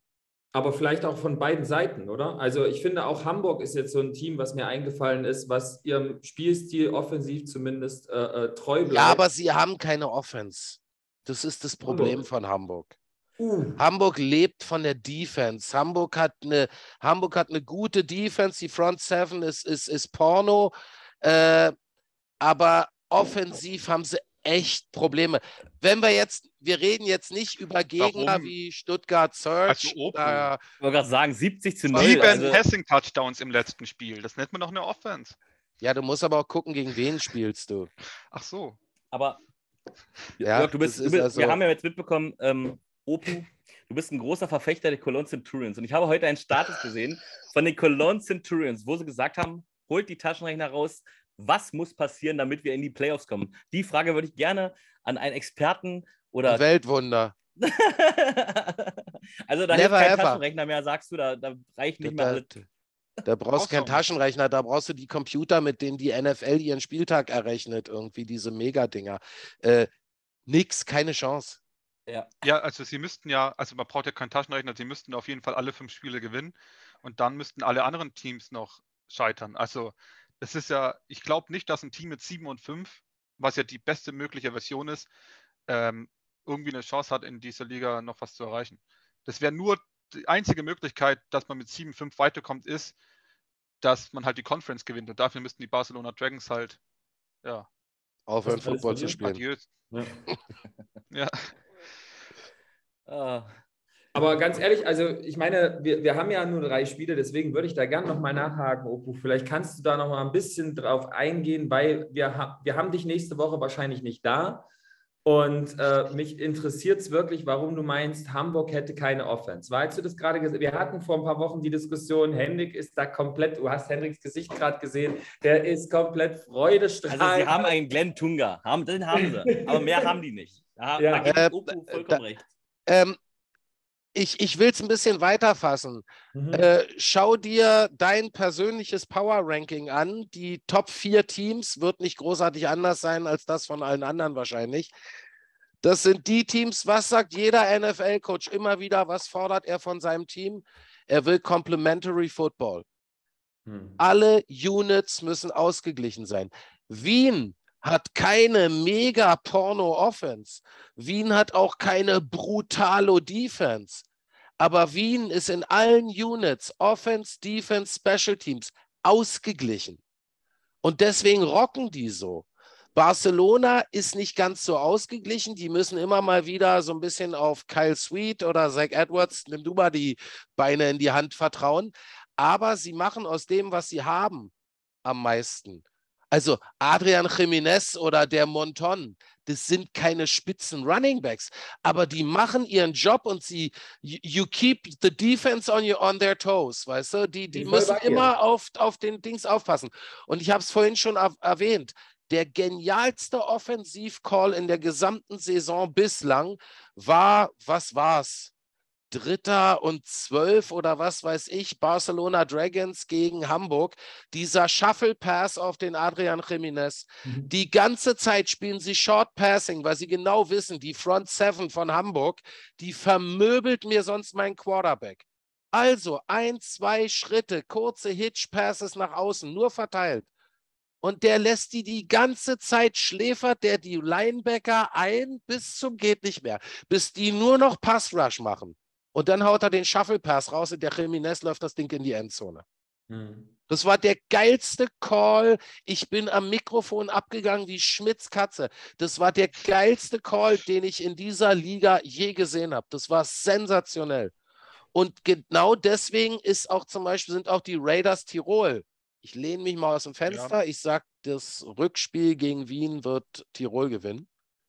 Ähm, da kommen wir noch dazu, aber ja. Da kommen wir noch dazu, aber ich lehne mich schon Geht mal aus weiter, ich bin ganz gespannt. Ähm, aber die, die Raiders, die Vienna Vikings, die Barcelona Dragons. Wer ist die vier bei dir? Weil das ist jetzt meine Frage. Ja, da ist dann aufgrund äh, des Durchschnitts, was der Kader leisten kann, sind da bei mir Hamburg auf ja, der vier. Genau aber aber um, um den Titel mitzuspielen, brauchen sie dringend ein Offense-Schema.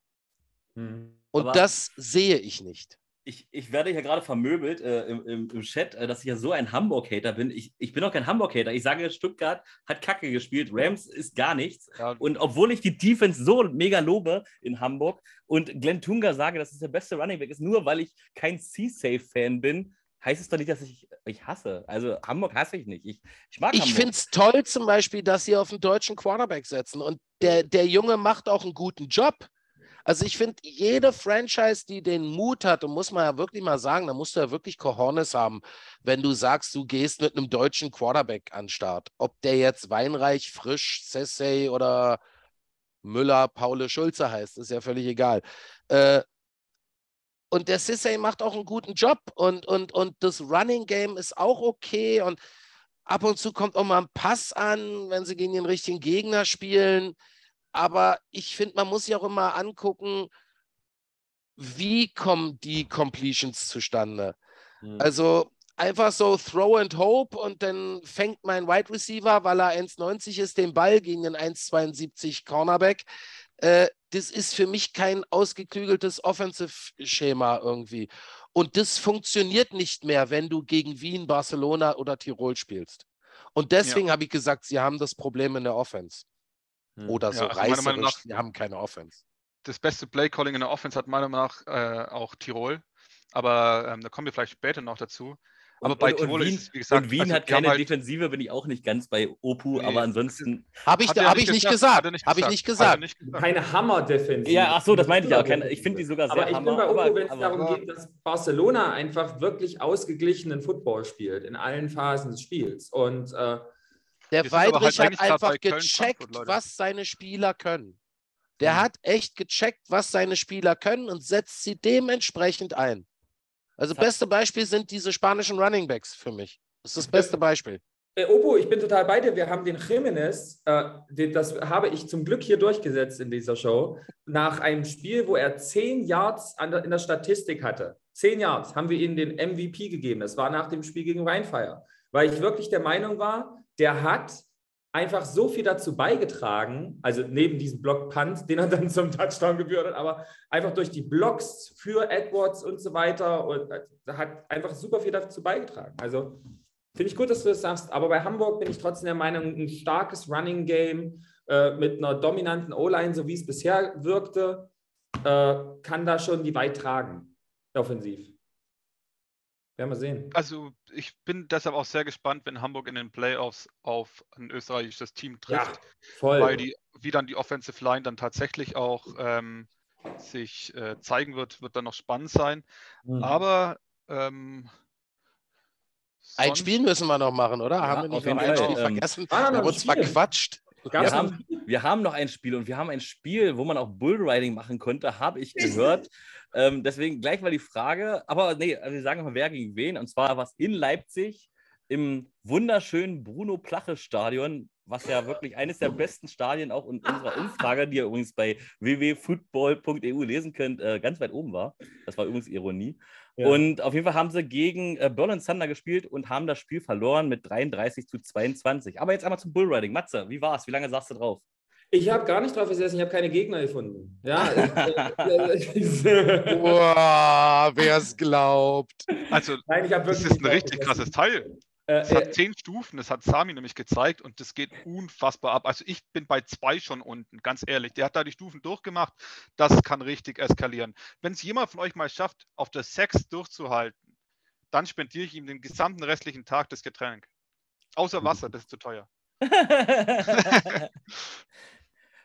ja, Nee, äh, aber wenn wir einmal bei der Powerparty sind, ist auf jeden Fall eine Steigerung da gewesen, muss man ganz klar sagen, zum ersten Spiel. Äh, im, Im Bruno Plache waren so um die 500 Leute, waren da bestimmt da und haben sich das äh, äh, da gegeben.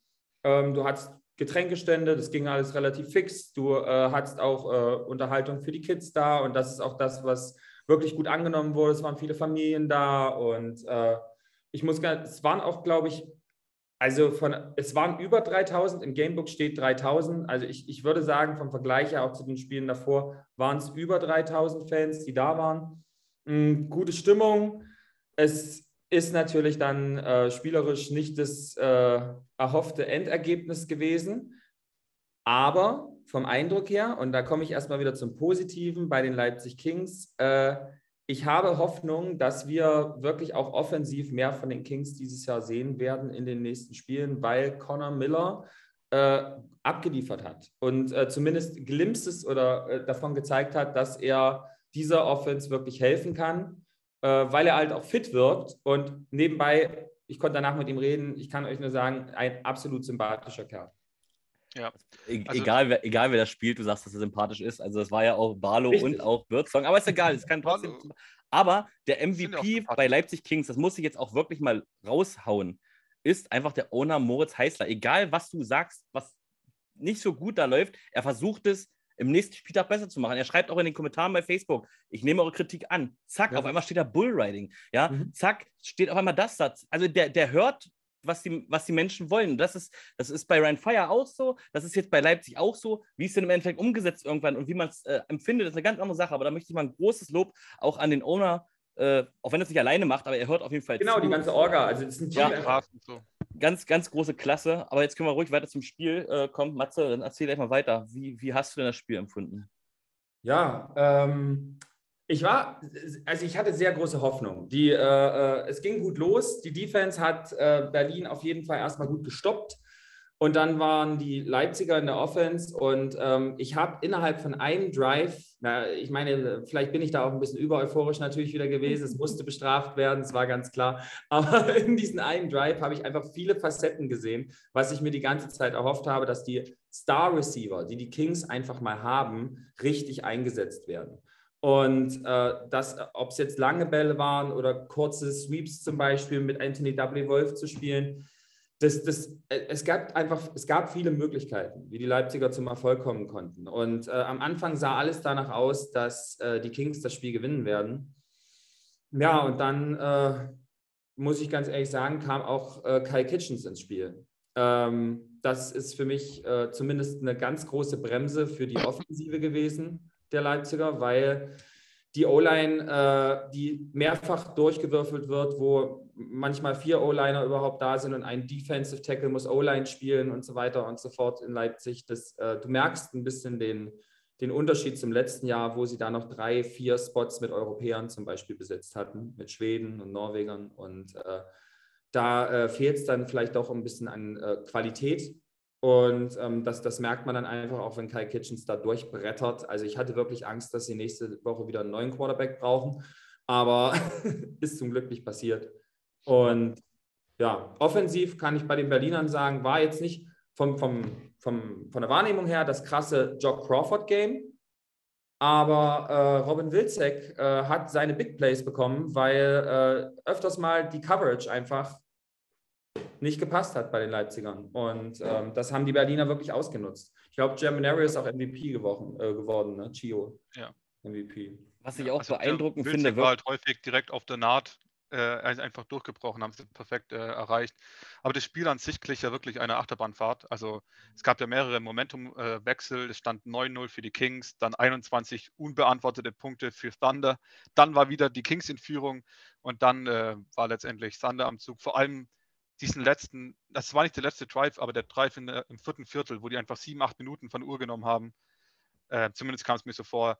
Das Ja, hat dann wirklich den letzten Rest äh, gegeben, wo dann das Spiel auch zäh wurde. Also das war ja eigentlich sehr spannend, aber das vierte Viertel war dann nicht mehr so schön zum Anschauen. Aber im ersten Viertel war ja eigentlich noch, war da alles noch so, dass man dachte, okay, Leipzig kann das Spiel gewinnen, weil die ein Mittel gefunden haben, Joe Crawford rauszunehmen. Mhm. Germanario wurde zweimal gesackt. In den restlichen Vierteln sollte nur noch ein Sack folgen. Crawford wurde komplett ausgeschaltet. Ich glaube, die hatten ein Rushing Yards äh, dann ähm, net. Und man hatte selbst mit Miller einen Quarterback, auf den Berlin noch nicht vorbereitet war. Also man hat noch kein Tape gesehen und die haben halt das gemacht, was Barlow aber auch schon gegen Stuttgart gelungen ist, nämlich wirklich die Playmaker in Szene zu setzen. Mhm. Aber danach war es einfach, nach dem ersten Viertel, war es einfach ein anderes Spiel. Also Thunder Quarterback äh, Joe Seminario hatte einen sehr effizienten Tag, wenn man jetzt die Statistiken anguckt. Aber es lag halt auch, denke ich, einfach daran, dass, dass bei, bei den Leipzigern die Coverage nicht gestimmt hat und dass sie überhaupt nicht wussten, dass die zweite Reihe nicht so funktioniert hat. Ich meine, Jan-Philipp Bombeck war wieder raus, Mike Tavares war wieder raus und äh, ich weiß nicht, ob William James durchgespielt hat, aber auf jeden Fall, ähm, man hat schon ge gemerkt, das ist auch das, was wir am Anfang gesagt haben, dass die Tiefe vielleicht noch nicht hundertprozentig da ist und Carrasco hat wieder in der Defensive gespielt, da weiß man auch nie, was vorne und hinten ist. Und was war mit dem Kicking Game los? Wir sprechen hier über die zwei, eine die, mit die zwei besten Kicker der, der, der Liga, Jonas Schenderlein und Florian Finke. Und ähm, ja, Ja, aber die hatten Also auch Distanzen alle jenseits der 50. Na gut, außer Finke, also hat er einen verwandelt und einen 48er wurde geblockt. Aber Schenderlein hat ja nur gar keinen verwandelt, aber es waren 50er, ein Auch geblockt, 52er und einen. ein 58er. Ähm, andere wären froh, wenn sie. Ähm, ja, also das, bei den Weiten kann das passieren, sieht aber doof aus, dass er alle drei nicht gemacht hat. Ähm, aber das sind halt auch Weiten, da würden andere nicht mal kicken, sondern panten. Ähm, jeweils den 58er auf jeden Fall. Äh, das ist schon, ist schon heavy. ja, ja es, haben- es haben aber auch beide Extrapunkte verkickt, übrigens. Also, ja okay. also, also ich will die nicht äh, kritisieren. um Es ist Gottes ja eh Willen. bislang äh, in dieser Liga, äh, ich glaube, Coach Izuma hat es auch gesagt, äh, oder Commissioner Izume in dem Fall, dass das Kicking-Game grundsätzlich in der Liga noch äh, ausbaufähig ist, sagen wir mal so. ähm, bei, bei, also, Matze, du musst ein bisschen äh, ähm, jetzt tapfer sein. Äh, es hat mich nicht überrascht, dass äh, Berlin gewonnen hat gegen Leipzig. Ähm, weil Leipzig lebt ausschließlich von ihrer Defense. Den neuen Quarterback, der Connor Miller, Gott, ich habe den in dem, der war doch der Quarterback für das US-Team, oder? Ja. Das war jetzt auch nicht gerade die Offenbarung. Und nach, nach einer Woche oder zwei Wochen äh, kann der noch kein Timing haben mit den Wide Receivers. Also das, das kann so noch nicht funktionieren. Ich glaube schon, dass der, glaube schon, dass der Leipzig weiterbringen kann. Ja Gott, vergangene Saison habt ihr euch am ersten Spieltag, haben sich die Spieler erstmal gegeneinander vorgestellt und haben dann die Liga gespielt. Also das ist ja in Leipzig kein Problem. Ähm, Ja. Von daher, äh, da muss man, da, da kann man noch nicht viel zu sagen. Er hat, äh, ich gebe dir recht, ich habe auch ein bisschen reingeschaut in einige Sachen von dem Spiel. Äh, er hat gute Ansätze gezeigt. Weiterhin leben sie äh, von ihrer Defense und weiterhin ist Leipzig eins der Teams, wo ich immer meinen Lieblingsspruch habe. Sie haben echt viel Talent, aber sie bringen die fucking PS nicht auf die Straße. Sie, äh, ich, ich weiß nicht, woran es liegt. Äh, die Defense macht, macht immer wieder einen geilen Job, aber Defense kann in so einer Situation immer nur phasenweise einen guten Job machen, weil, weil die Offense muss der Defense helfen und andersrum. Das ist genau wie Passspieler eröffnet Laufspiel und umgekehrt. Das ist genau das Gleiche. Das ist dieser Complementary Football und den haben sie noch nicht hinbekommen. Wenn sie den hinkriegen, dann äh, wären sie, wären sie sehr viel weiter auch in meinem Power Ranking äh, oben als kleiner Teaser. Ja, und, also bei, und bei Berlin muss ich sagen, ich glaube, Henrik war das, oder? Der auch nicht so ein Fan von dem Germinario ist. Habe ich das richtig mitbekommen? Das waren wir eigentlich fast alle nicht tatsächlich, aber ja, Ähm, ich war kein Fan, aber bei diesem Spiel ist, sorry. Also ähm, ich, ich gehe da, ich gehe da, ich lehne mich da jetzt ziemlich aus dem Fenster und kriege bestimmt einen Shitstorm von der GFL. Aber ich finde, der Germinario ist ein Beispiel, wie weit die ELF besser ist als die GFL. Der Germinario reicht für GFL. In der ELF geht es ihm zu schnell. Das siehst du immer wieder.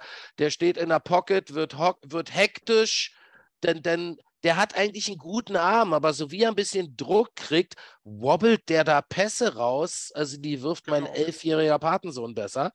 Ähm, und, und ich habe auch das Gefühl, dass er im Huddle, was ja auch etwas ist, was viele unterschätzen, dass der Quarterback im Huddle der Ruhepol ist. Ist er nicht. Ja, ist Ja. er nicht. Der ist, Der, der, der Ja. Quarterback muss einfach sagen, Leute, jetzt Arsch lecken, der Spielzug ist vorbei, der Block eben hat nicht hingehauen, Schnauze halten, jetzt machen wir den und den Spielzug. Konzentriert euch auf das, was ihr zu tun habt. Und er ist nicht dieser Leader, wobei deswegen sind ja Quarterbacks auch so schwer zu finden. er Ja. ist aber halt der Hype, der, die Hype, äh, also er bringt den Hype mit rein. Das kann ja auch manchmal ähm, das. äh, Ja, das, das, das, das. Emotionale, das kann natürlich helfen. Klar, Ja, aber, aber ja. es bringt dich nicht ins Finale der European League of Football, definitiv nicht. Nee, das glaube ich auch nicht. Aber- äh, ich, also ich bin auch ganz ehrlich, ich war überrascht, als ich gelesen habe, dass er der MVP war, äh, ähm, weil äh, wenn es einen MVP aus diesem Spiel geben würde und äh, der Name wird bei mir später auf jeden Fall noch fallen, dann war es der Mann, der auch in, äh, wenn man so mit den Fans gesprochen hat, links, rechts, oh mein Gott, hätten wir doch einfach Kyle Kitchens auch noch behalten. Weil äh, das, das war wirklich Das ist ein Difference Maker. Der Typ ist krank. Das ist Ja. geisteskrank. Der ist einfach manchmal durchgebrochen durch zwei O-Liner, als ob die einfach nur äh, Hemden wären, die auf einem Bügel hängen. Das, das war krass. Und äh, für mich war Kai Kitchens einer der großen Faktoren, warum es am Ende äh, auch nicht noch ein Comeback von den Leipzigern gab, weil einfach äh, keine Zeit mehr da war, für Conor Miller irgendwie ruhige Pässe zu werfen oder so. Oder Shantavius Jones zu finden oder Double Wolf zum Beispiel. Was ich bei ähm, Kai Kitsch auch so faszinierend finde, wenn du Fotos von ihm siehst, egal welcher Fotograf ihn fotografiert, immer ein Lächeln drauf, so ein freundlicher Kerl. Und dann siehst du ihn in den Spielzügen, wie er da diese Leute Monster. beiseite schiebt. Oder aber ich meine, er hat ja auch relativ Masse, wie flink der auch ist, ja. Also von, von 0 auf 100. Du musst ja nicht weit laufen, aber du musst halt den, den Antritt haben. Und den hat er auch. Und dann schiebt er dann manchmal noch Leute beiseite und dann äh, klatscht er sich auf diese armen, kleinen, süßen Quarterbacks drauf. Es tut schon weh. Und dann nach kommt so ein freundliches Lächeln-Bild von Sarah Philipp oder von wem auch immer oder von Marcel Heinisch ähm, dieses Wochenende. Es ist einfach nur faszinierend ähm, und fetzt total. Aber was ich jetzt auch nochmal sagen wollte, ich wollte auch was zum Spiel sagen, ihr seid so drinne. Ähm, aber was ich, was ich faszinierend finde, ich meine, guckt euch mal den Wide Receiver Korb der Leipzig Kings an und dann guckt euch mal den Wide Receiver Korb der Berlin Thunder an. Ja, also die sind ja nicht schlecht. Wilczek ist ja nicht schlecht, das ist ein richtig guter ähm, Wide Receiver und auch der Ian Gerker ja anscheinend. Ja, aber da werden halt Spots rausgehauen und du hast äh, äh richtig gute Wide Receiver und die haben ja auch gar nicht so schlecht gespielt, muss man ja auch mal sagen. Aber andere Seite, wo wir echt Sorgen Anfang der Saison hatten, dass wir ja gar keine, gar keinen Import so auf dieser Wide Receiver Position haben, brauchten sie bei dem Spiel auf jeden Fall nicht. Ah, ja. Ja? ja, ja, bei dem Spiel brauchten sie es nicht. Ja, ja, ich war jetzt nur bei diesem Spiel. Das Pass spielt schon auch die, die Schwachstelle in Berlin. Ja, die Spieler vorher, da haben wir ja nicht umsonst gesagt, dass da äh, ziemlich viel Müll, also Crawford war gut, Witzig war auch immer mal gut, aber dann war der Quarterback nicht gut, irgendwie hat es mal nicht gepasst. In diesem Spiel hat Jeremy, Jeremy ach, lass mich doch in Ruhe, wie er auch immer heißt, der Berliner Quarterback, der hat auf jeden Fall, oh. ja, der hat auf jeden Fall seine Quarterbacks gefunden, auch, ja, waren ein paar also auf dem Point, also gut geflogen, alles super. Also ich ziehe dieses Spiel nicht so über ihn her, wie ich es die letzten Spiele gemacht habe. Aber, Aber ansonsten. ganz ehrlich sagen, Hendrik, äh, die, also ich habe ja die, das Spiel nun wirklich live aus nächster Nähe verfolgt und Robin Wilczek hat teilweise den Sieveke wirklich auf die Eisbahn gelegt, also mit seinen Routen. Äh, der hat ihn da aussteigen lassen. Er hatte zwei Touchdowns, wo er komplett open war. Komplett. Ja, ja. Also da muss man Robin Wilczek auch wirklich mal ein, krasses Kompliment nee, da, machen. Ein krasses Gegenkompliment an die Defense. Ich hab's, das, das ist eines der Spiele, äh, dem du gerade meinst, wo auch immer so weit offen stand. Da siehst du erstmal, dass die Defensive überhaupt gar nicht auf ihn geguckt hat. Ihnen stehen zwei gegenüber und die laufen beide an ihnen vorbei. Was, was war da los? Also, keine Ahnung. Ich, ich, hab, ich weiß nicht, was mit den Defensivspielern los war. Auf jeden Fall sind die einfach nur an ihnen vorbeigelaufen und er äh, springt durch und war frei. Und es war ja nicht mal so, dass hier, äh, er versucht hat, zum, Quad, äh, zum Running Back zu übergeben oder irgendwas dergleichen. Er hat die ganze Zeit Ball, den Ball in der Hand und dann guckt man noch auf die Right Receiver. Ich habe sie verstanden. Ich muss mal sehen, welches Cover, welches äh, Schema die da gespielt haben. Das habe ich jetzt nicht im, im Kopf. Und möglicherweise ähm, hat die eine Seite Man-to-Man -Man und die andere in der genau. Zone gespielt. Ja. Äh, so dieses Lieblingsding. Äh, und dann, dann stehst du als, als Wide Receiver plötzlich Mutterseelen alleine irgendwo und sagst, ja. Ich wollte sagen, das war, äh, dieser Spielzug spiel war nicht mal eine mit? super Leistung von Robin Wilczek. Er stand einfach nur frei. Ja, da kannst du danach mit, mit, mit Wanderstöcken noch in die Endzone gehen. Natürlich schon, er ist da hingelaufen, überhaupt erstmal, aber es war wahrscheinlich auch seine Route. Ja, also es war einfach nur ein defensiv, äh, ja, fataler Fehler. Ganz einfach. Aber das ist ja das, was passiert. Im Endeffekt, äh, du hast es gerade gesagt, Oppo, die Defense der Leipziger ist das Prunkstück und das, was auch wirklich richtig überzeugend dieses Jahr ist. Aber wenn man auf die Statistiken zum Beispiel guckt, sind die nirgendwo auf Platz 1, 2 oder 3, weil einfach extrem, das erinnere ich mich zum Beispiel auch an Düsseldorf zum Beispiel zurück, an das Spiel gegen Düsseldorf oder an die Panthers zum Beispiel. Da, da gibt es Böcke, die zu Big Plays führen und die führen immer zu Punkten. Ob da ein Spieler nicht berührt wird, der auf dem Boden gerade den Ball gefangen hat, wie bei den Panthers oder äh, sonst was. Ja Gott, äh, Roman würde mich jetzt wahrscheinlich äh, kreuzigen, aber äh, du darfst halt nie immer Statistiken glauben. Ähm. Sorry, äh, was Statistiken angeht, hat Köln eine 1A Offense. ja. Ja, äh, das ist, äh, man muss bei den Statistiken immer sehr, sehr vorsichtig sein. Also, wenn ich zum Beispiel so ein, so, so ein Throw-and-Hope-Ding sehe, wo einfach nur, ja, irgendwie versuch mal offen zu werden und dann schleudert irgendeiner die Pille in die Gegend und der fängt den, das ist kein schönes Offensivspiel für mich. Das ist bla, da, da habe ich lieber zehn Slants und fünf Hitchpässe hintereinander und man arbeitet sich von First Down zu First Down.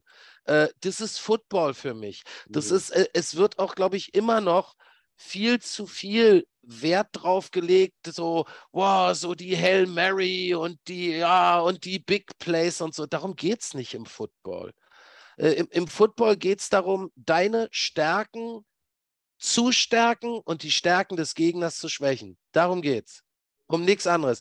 Wie, auch wenn ich ihn nicht so super toll mag, aber er ist ein absolutes Football-Genie, wie Bill Belichick immer gesagt hat bei all seinen Spielern, du musst nichts Herausragendes tun. Jeder muss nur seinen Job machen. Und wenn der Left Tackle sein, seinen Block nicht hinkriegt, ja, dann kann der Wide Receiver auch keine Postroute laufen, weil sein Quarterback schon verhackfrühstückt wird da hinten. Das ist, jeder muss einfach nur seinen Job machen. Und, und das haben einige richtig auch schon in sich aufgenommen. Ich habe aber auch bei einigen Spielern so das Gefühl, naja, jetzt ist Dritter und 18, jetzt soll mal der Pounce oder jetzt soll mal der Sweet oder was weiß ich. Äh, und, und, das, das finde ich falsch, weil warum immer auf die Big Guns gehen, wenn du jetzt plötzlich Dritter und 15 hast? Ja, mhm. das, das, es gibt so viele, wirklich viele gute, ich sage nicht sehr gut, aber für so viele gute Wide Receiver in dieser Liga.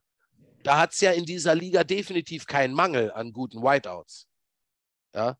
Äh, deswegen, ich würde mir zum Beispiel keinen Whiteout als Wide Receiver holen, wenn ich eine Franchise leiten würde. Äh, also keinen Importspieler holen. Als, als Whiteout. Würde mhm. ich nicht machen. Da würde ich mir lieber so eine Granate wie Kyle Kitchens oder Zachary Blair, so einen absolut Geisteskranken in die Defense stellen. Da habe ich viel mehr von, weil so eine Post-Route oder so ein, so ein, so ein, so ein Fade, den, den, den läuft ja auch ein Luis Geier perfekt oder was auch immer. Äh, viele deutsche gute Wide Receiver. Ich, ich finde, bei den Wide Receivers muss man gar nicht so sehr auf die Imports schauen. Mich hat nur gewundert, eben weil wir über die Defense der Kings eigentlich gesprochen hatten, dass halt sie immer wieder durch Big Plays geschlagen werden. Also, dass es immer wieder so dazu kommt, weißt du? Und dass dann die Spiele entschieden werden. Naja. Jo. Auf jeden Fall eine coole Powerparty. ja, das, ich, ich finde das super wichtig, dass das, und das ist ja auch ein Vorteil von der ELF, äh, dass die Vereine jetzt das langsam, sie müssen noch mit den Caterern in den Stadien natürlich ihre, ihre Wrestling-Aktionen durchführen. Aber ich sage zum Beispiel seit Jahren, ganz übertrieben gesagt, der Sport, der gezeigt wird, ist zweitrangig, weil ein Großteil checkt den Sport nicht, der ins Stadion kommt. Aber Leute, die ins Stadion kommen, das muss wie ein Kurzurlaub in den USA sein. Da muss es Burger geben, da muss es Hotdogs geben, die Cola mit mehr Eis als Cola im Becher drin ist. Und was weiß ich, das, da, da müssen Cheerleader dabei sein und, und hier Bullriding und, und all so ein Schmarrn. Das ist einfach, das muss wie ein Kurzurlaub in den USA sein, so ein Besuch im Stadion. Und einige haben es kapiert. Ryan Fire zum Beispiel hat es offensichtlich kapiert, wenn man sich die geisteskranken Zuschauerzahlen anschaut, die die haben. Also wirklich Chapeau. Ja, Leipzig scheint auch auf einem guten Weg zu sein. Ich weiß, dass sie in Berlin da auch jede Menge probieren und, und versuchen und was weiß ich. Hamburg, glaube ich, hat ein bisschen Probleme mit der Stadion, mit dem Stadionumfeld. Ich glaube, da ist nicht großartig viel möglich. Ähm, aber äh, darauf kommt es unglaublich an. Und, und das, das haben einige äh, Franchises schon sehr, sehr gut verstanden, weil mal ganz ehrlich, wenn dein Nachbar, der durch dich ab und zu mal was von Football gehört hat, sagt sich, ja Gott, da spielt Leipzig, Kings, gehe mit meinem fünfjährigen Sohnemann dahin. Der hat keine Ahnung von Cover 2, First Down, Pass, Defense, Schnick, Schnack, Extrapunkt. Nee, der geht dahin, der Sohnemann kriegt einen Burger, er auch, dann sind sie in der Hüpfburg und auf dem Feld gibt es die Riesenkeilerei und irgendwann hat einer gewonnen. Ja. Äh, und, und, und, und darum pleite. Und darum geht's. Und wenn es perfekt läuft, bist du danach nicht pleite. Ja, äh, da, dann, dann ist perfekt und dann kommen die Leute zurück, weil sie gehen halt auch ins Stadion und merken, ich muss hier keinen Schiss haben, dass mir irgendein Volltrottel von hinten eine Bierflasche an den Kopf schmeißt ja. oder dass meine Frau äh, angemacht wird oder beleidigt wird oder was weiß ich. Äh, das ist, sind halt diese Vorteile, die der Football mitbringt. Football ist Family, ist der geilste Ausdruck überhaupt. Aber und da, wie gesagt, da haben wir schon drüber geredet und man müssen wir auch nicht immer drüber reden, aber dann liest man halt immer wieder Kommentare, ich bin mit meiner Familie da, zwei Kinder, zwei Erwachsene, trinken drei Gläser und danach sind wir pleite. Und das ist halt das Problem, auch wenn die Caterer schuld sind, es muss irgendwas passieren. Themawechsel. Ja, ja, also ich muss, ja, aber es ist halt schade, weil du stellst halt eine Powerparty hin, ja. eine richtig geile, aber, es kann keiner annehmen, weil es keiner bezahlen kann. Fertig. Das ist aber eine Sache noch, ne, ähm, bezüglich der Frage, warum dann plötzlich die Big Plays äh, zustande kommen. Und das ist halt, dass die ähm, Leipzig Kings ja auch auf zwei US-Amerikaner gesetzt haben als Linebacker die dann auch den schnellen Druck ähm, aufbauen sollen oder eben das Laufspiel eben stoppen, weil man letztes Jahr auch gesehen hat, wenn man das irgendwie unter Kontrolle hält, dann hat man wahrscheinlich auch eine Chance, in der Liga was zu erreichen. Aber das heißt natürlich, dass man zum Teil eben auch immer wieder, wenn man mit vielen Leuten rusht, dann kriegt man schnell zum Beispiel zwischen Lineback und DBs einen freien Raum. Und wenn man dann auch noch DBs hat, wo ähm, wo ich sagen würde, das Leistungsgefälle auch recht groß ist, also das können nicht immer die Starters spielen, dann hat man da halt eben auch mal schnell eine Lücke. Aber ich denke, Hendrik, du warst schon auf dem Sprung zum nächsten Thema. Jetzt kommt Werbung. Unser Partner markeursports.de hat sehr viel ELF-Merch, aber auch NFL-Merch oder Football-Equipment. Also, falls ihr Lust habt, euch einzukleiden ähm, von eurer Lieblings-NFL oder ELF-Franchise, äh, ja, ähm, Fanartikel zu holen, denn guckt doch mal bei www.markeur-sports.de vorbei und ja, schaut euch um und bestellt fleißig. Ähm, schnelle Lieferzeit ist garantiert, weil alles, was angeboten ist, ist schon vor Ort. Das heißt, es dauert nicht lange, bis ihr euer Lieblingsmerch habt und vor allen Dingen, es gibt auch ELF-Tassen, ähm, jedenfalls von euren Franchises, von euren Lieblingsfranchises und wie gesagt, aber auch NFL-Merch und Football-Equipment. Also viel Spaß beim Stöbern und Einkaufen. Jetzt, äh, und da habe ich Oppo aber nicht darauf vorbereitet, ähm, kommt unser MVP der Woche, der Football-MVP der Woche und es darf nicht der MVP der European League of Football sein, also der Chio MVP. Die Gefahr bestand nicht bei Oppo. und jetzt, nee. und, und gerade weil Oppo noch ein bisschen Überlegungszeit braucht und Matze ja sein eh schon gefunden hat, fange ich doch gern bei Matze an. Matze, was ist dein Football-MVP der Woche? Ja, einfach, weil ich es äh, beeindruckend finde, ähm, dass er es übers Herz bringt, seinen Kumpel, die sind ja privat befreundet, Conor Miller und Kyle Kitchens, äh, so dermaßen vermöbeln zu wollen.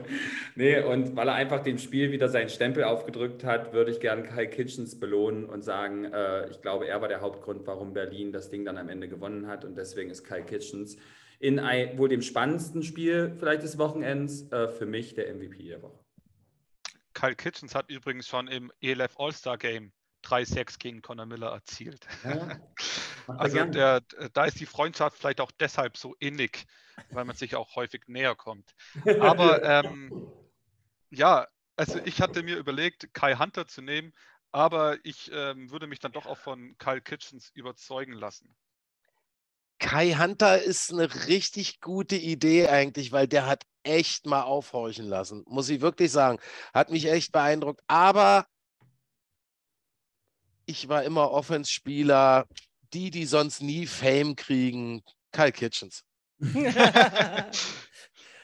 Ja, gut, äh, das Thema ist durch, egal was ich sage. Und ich hatte eben mehrere, weil ich mich nicht so fokussieren konnte. Ich hatte einmal den Quarterback der äh, WhatsApp Panthers. Ich hatte einmal schon wieder Robbie Wilczek, aber den hatten wir letzte Woche halt schon. Und Marvin Rutsch hat mir auch sehr gut gefallen und wahrscheinlich wird er nie wieder der äh, Stats-Leader in Frankfurt sein diese Saison, weil irgendwer anders nächste Woche dran ist. Aber komm, scheißegal, was ich sage. Kai Kitchen, herzlichen Glückwunsch. Du bist unser Football MVP of the Week. Könnt ihr natürlich morgen auch auf Instagram wieder nachlesen. Äh, Übrigens ist er damit schon der, dritte Spieler von Berlin Thunder. Ja, ähm, das wir, ist interessant, weil ja.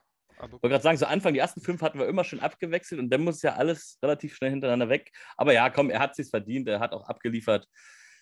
Matze, herzlichen Glückwunsch. Spoiler, nächste Woche wird es kein Spieler von Berlin sein. Ja, ja das, das glaube ich auch nicht. und wenn doch, dann hat er alles richtig gemacht, weil in der Bye Week musste erstmal äh, ins MVP der Woche kommen. Ähm, aber Glückwunsch auch an Matze hier, dass du wieder einen vorgeschlagen hast und es ist auch der MVP geworden. Du hast jetzt am Anfang noch gesagt, wir hören nicht auf dich. Ähm, doch, manchmal tun wir das.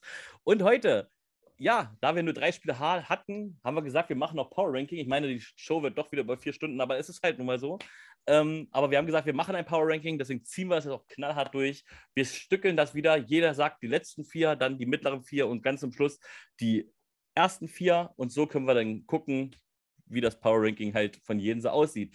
Und weil äh, Opu vorhin mit, der, mit den oberen vier eigentlich schon gar nicht so im Reinen war, frage ich doch Opu, fang mal von unten an. Was sind denn die von unten an? Ich, du hast ja gesagt, die Eastern Rams willst du rauslassen. Was ist denn Platz 11 ich habe es mir sogar aufgeschrieben, ja. So, mit, kurz, mit kurzer Begründung. Okay, äh, Drop That Last ist Istanbul, da müssen wir nicht drüber reden. Die haben andere Probleme als Football. Äh, dann, wie gesagt, äh, vergangenes Wochenende hat das nochmal gedreht bei mir. Ja, mhm. ich, ich hatte eigentlich auf 11 Cologne und auf 10 Stuttgart. Aber da sie sich von den Wroclaw Panthers so eine dermaßen Glattrasur abgeholt haben, bleibt Stuttgart auf der 11, Köln auf der 10 und da werde ich sie, egal was sie im Rest der Saison machen, auch nicht mehr wegraten, glaube ich. Äh, eins, zwei, drei und dann muss ich noch einen sagen, oder? Mhm. Ja. Sorry, Matze. Das ist okay. auf der 9 ist bei mir Leipzig. Ja, gut, ganz knapp, aber allerdings ganz knapp vor der Nummer 8. Ja, ich kann es knapp machen, bei mir sieht es genauso aus. Ist bei mir ähnlich. Ach, ich ja, fange gleich an, Matze. Soll ich? Ja, ja. Ja, die letzten drei habe ich genau in der gleichen Reihenfolge. Aber dann habe ich die Panthers auf der 9. Hätte mich auch gewundert. Ja, ich, also, also, nee, kann, das bringe ich nicht übers Herz. Einfach, weil ich auch der Meinung bin, dass Leipzig besser ist als die Panthers. So, und wir werden es sehen, die spielen ja nochmal gegeneinander. Äh, da, da, werden Pancakes verteilt, mein Lieber. Henrik. Ja, nee, Elias. Ich habe schon gesagt, ich habe genauso so, wie Oko. Ach so, das hat, Entschuldigung, habe ich es überhört. Also bei mir sind auch an 12 die Rams, da brauchen wir auch nicht diskutieren. Äh, das ist äh, kein Gegner momentan. Ähm, Search waren tatsächlich auch für, also ich war, waren bei mir immer auf 11. Durch die letzten zwei Spieltage hätten sie es vielleicht noch gerade so geschafft, ein Überholmanöver zu starten. Ja. Aber letzten Spieltag, ich soll ja nett zu euch sein, deswegen werde ich es nicht zu schlimm ausdrücken, aber ihr wart einfach kacke. Und deswegen seid ihr nur an, an Nummer 11. Ähm, danach kommen die Centurions. Und ich hatte ganz, ganz lange Zeit Berlin Thunder damit unten. Das, die gehören da jetzt schon lange nicht mehr hin. Ähm, bei mir sind es Matze, auch mir tut es leid, es tut mir auch sehr im Herzen weh, aber die Leipzig Kings haben es einfach nicht verdient, äh, in den Top äh, 9 zu sein. Ja, richtig. Und Top 8. Äh, Top 8, Entschuldigung, ja, mein Fehler, Top 8 zu sein und äh, sind an Nummer 9. Fertig. Opo, kommen wir gleich weiter, Platz 8 bis 5. Ähm, ja, ich habe gesagt, es war knapp zwischen Leipzig und Wroclaw Panthers. Also auf der 8 sind ja. bei mir die Wroclaw Panthers. Mhm weil sie leider permanent underperformen. Ich weiß nicht, wie ich es anders ah. ausdrücken soll. Ähm, dann auf der 7, ja, ist vielleicht ein mutiges Ranking, sie auf der 7 zu haben, aber da habe ich Berlin Thunder. Also ich bin wirklich kein Fanboy von der Thunder, auch wenn ich gebürtiger Berliner bin. Ähm, aber Geminario oder Germinario oder wie auch immer, habe ich schon angesprochen, äh, ist für mich nicht wirklich der Leader. Was ich gut finde, sie haben ihr offensichtliches, riesiges Problem in der Offense-Line gelöst, weil das war ja vergangene Saison, das hatte ja wenig mit Football zu tun. Äh, von daher Berlin auf der 7. Ähm, jetzt muss ich noch ein oder noch zwei? Noch zwei, sechs und fünf. Ja, jetzt werde ich wahrscheinlich für Überraschung sorgen. Auf der 6 ist für mich die Galaxy und auf der 5 ist Ryan Fire. Also Opu, das genau wieder, genau so habe ich es auch.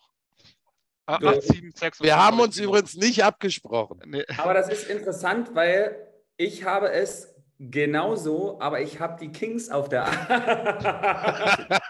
ich finde es ja faszinierend. Und äh, dann genau die gleiche Reihenfolge, muss ich ganz ehrlich sagen. Äh, auch mit ähnlichen äh, Begründungen. Ich muss die Thunder davor nehmen, kann sie aber nicht vor die Galaxy setzen, weil ich die Galaxy dann am Ende offensiv irgendwie stärker einschätze. Und äh, Ryan Fire ist für mich dann einfach noch souveräner als die Galaxy dieses Jahr irgendwie.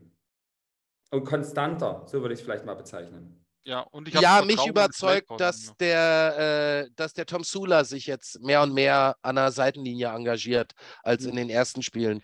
Und das hat wirklich, also nichts gegen die, gegen die äh, Special Unit Coaches, die unter Garantie einen super Job gemacht haben, hat er ja auch ja. gesagt.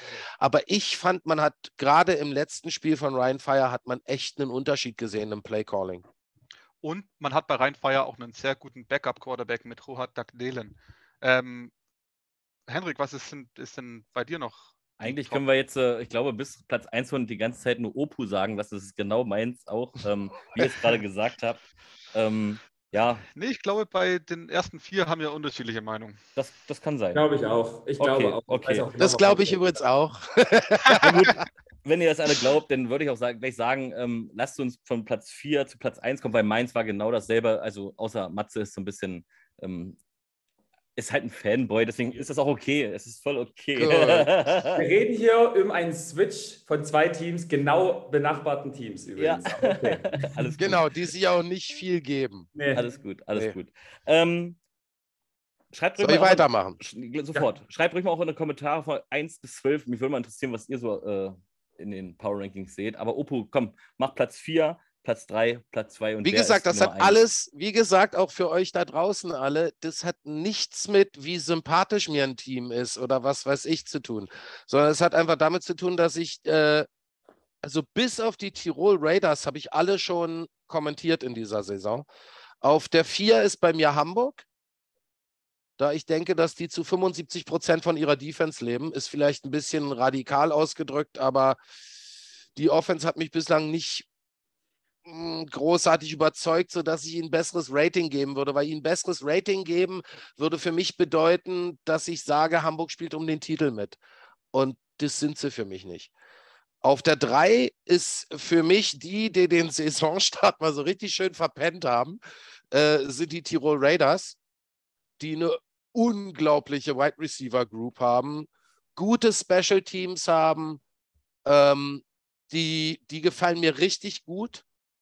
Auf der 2 habe ich Barcelona, hauptsächlich aus dem Grund, weil für mich jetzt schon Andrew Weidinger der Coach des Jahres ist. Weil was der aus denen gemacht hat, also neben diesen Dingen, dass ja alle auch mit Recht sagen, dass die so unheimlich den Swag haben und so sympathisch rüberkommen und was weiß ich, das hat ja alles beim Power Ranking nichts zu suchen. Mhm. Ähm, aber äh, wirklich Playcalling, Ausnutzen von dem, was du an Stärken hast, sind sie für mich die zwei. Und, und schlichtweg, und der Titel geht nur über Wien. Die sind für mich ganz klar die Nummer eins, weil sie das absolute, komplette Gesamtpaket haben. Complementary Football. Äh, Jackson Erdman ist jetzt bestimmt keine Quarterback-Offenbarung, aber äh, er liefert das, was sie brauchen und, und darauf kommt es an. Die gesamte Franchise, also die Vegan Brothers, ey, ich finde die beiden einfach, ey, die sind Porno. Ey, wie die da durch die Linie ackern und Jungs, die 20 Zentimeter größer und 30 Kilogramm schwerer sind, auf den Hintern setzen, die sind, die begeistern mich wirklich.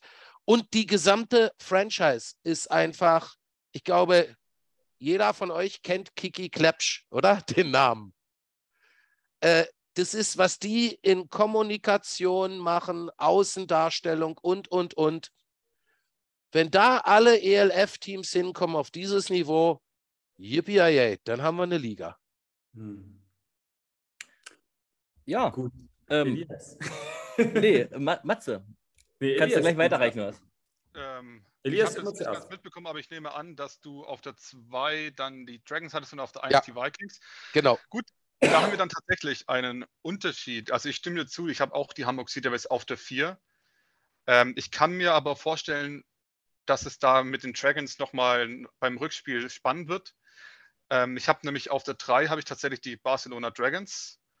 Auf der 2, ich habe, ich glaube einfach, dass ich, dass ich bei der Begegnung Dragons Raiders, die ja aktuell nicht passieren wird, aber ich würde äh, tippen, dass die Raiders gegen die Dragons und auch gegen die Sea Devils gewinnen würden. Ähm, ich glaube zwar auch, dass die Raiders die Vikings besiegen werden an diesem Wochenende, aber nur aufgrund eines Bauchgefühls ein 6-0-Team, das so stark gespielt hat, auf zwei zu schätzen, äh, zu setzen, das schien mir nicht gerechtfertigt. Deshalb sind bei mir auf der 2 die Raiders Tirol. Einfach weil sie eigentlich genau das machen, was du vorhin so beschrieben hast, was du gerne in der Offense siehst. Slants, Hitches, die Running Backs schön mit eingebaut. Man, man läuft über das Feld, ähm, Play für Play und es steht dann am Ende vor der Endzone und verwandelt das Ding.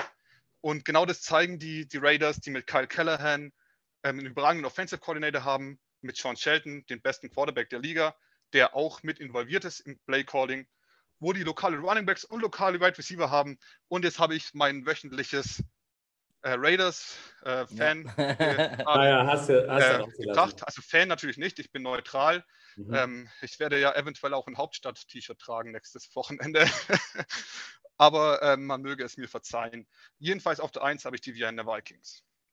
Ich muss übrigens sagen, ähm, ich hätte die Raiders Tirol auf 1 gesetzt, wenn da noch äh, der beste deutsche Football-Coach wäre, mein ehemaliger Teamkollege und Freund Schuan Fatah. Wenn der da noch Headcoach wäre, würde der Titel nur über die Raiders Tirol gehen, weil Schuan ist für mich der beste Coach in Europa. Aber Kevin Herron stammt ja auch aus seinem Coaching-Tree. Aber ich würde sagen, wenn sie noch einen Kicker hätten, dann wären die Raiders auf der Eins. Also ich meine, diese Wide Receiver, Linebacker, Cornerbacks, die da immer mal wieder einspringen, machen ihre Sache jetzt gar nicht so schlecht aber ähm, ich glaube, das könnte böse auffallen im Finale dann.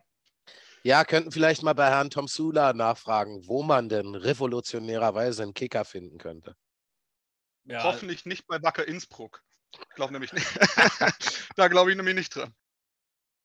Ich, fra ich frage mich nur, Opo, warum du sagst halt, dass äh, äh Jim Tom Sula halt diesen Kicker gefunden hat. No noch hat er gar nichts geleistet. Nur weil der Fußballer ist, heißt es ja nicht, dass er gut ist.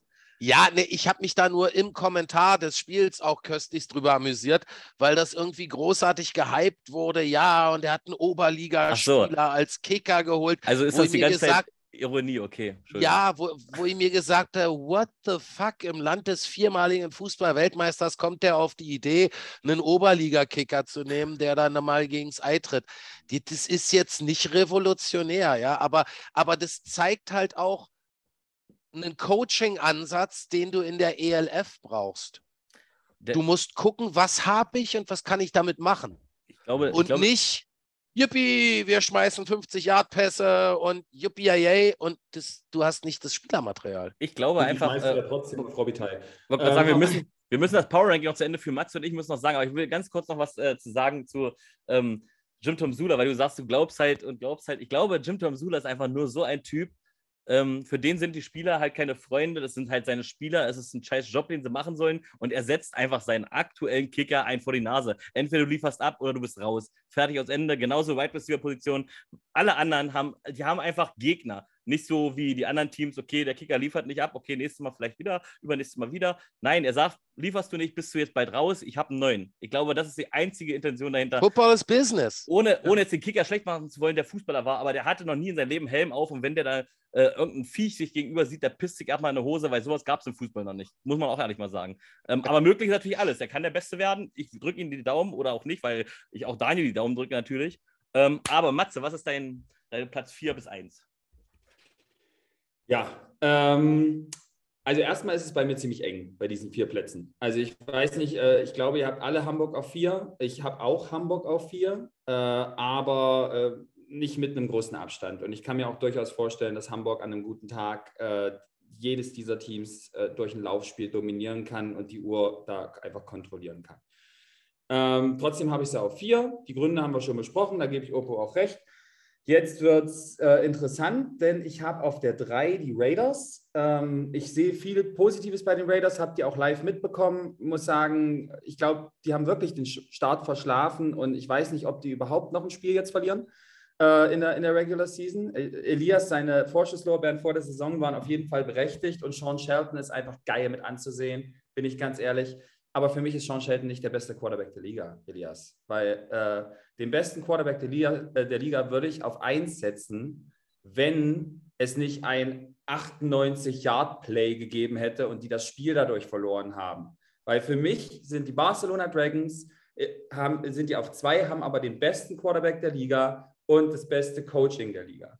Und äh, normalerweise würde ich sowas auf eins setzen. Ihr habt mich aber belehrt, was ist momentan und nicht, was wird in ein paar Wochen sein. Das ist das Power Ranking. Und demzufolge landen bei mir die Barcelona Dragons, die ich am liebsten als Titelanwärter tippen würde, weil ich einfach die so geil finde.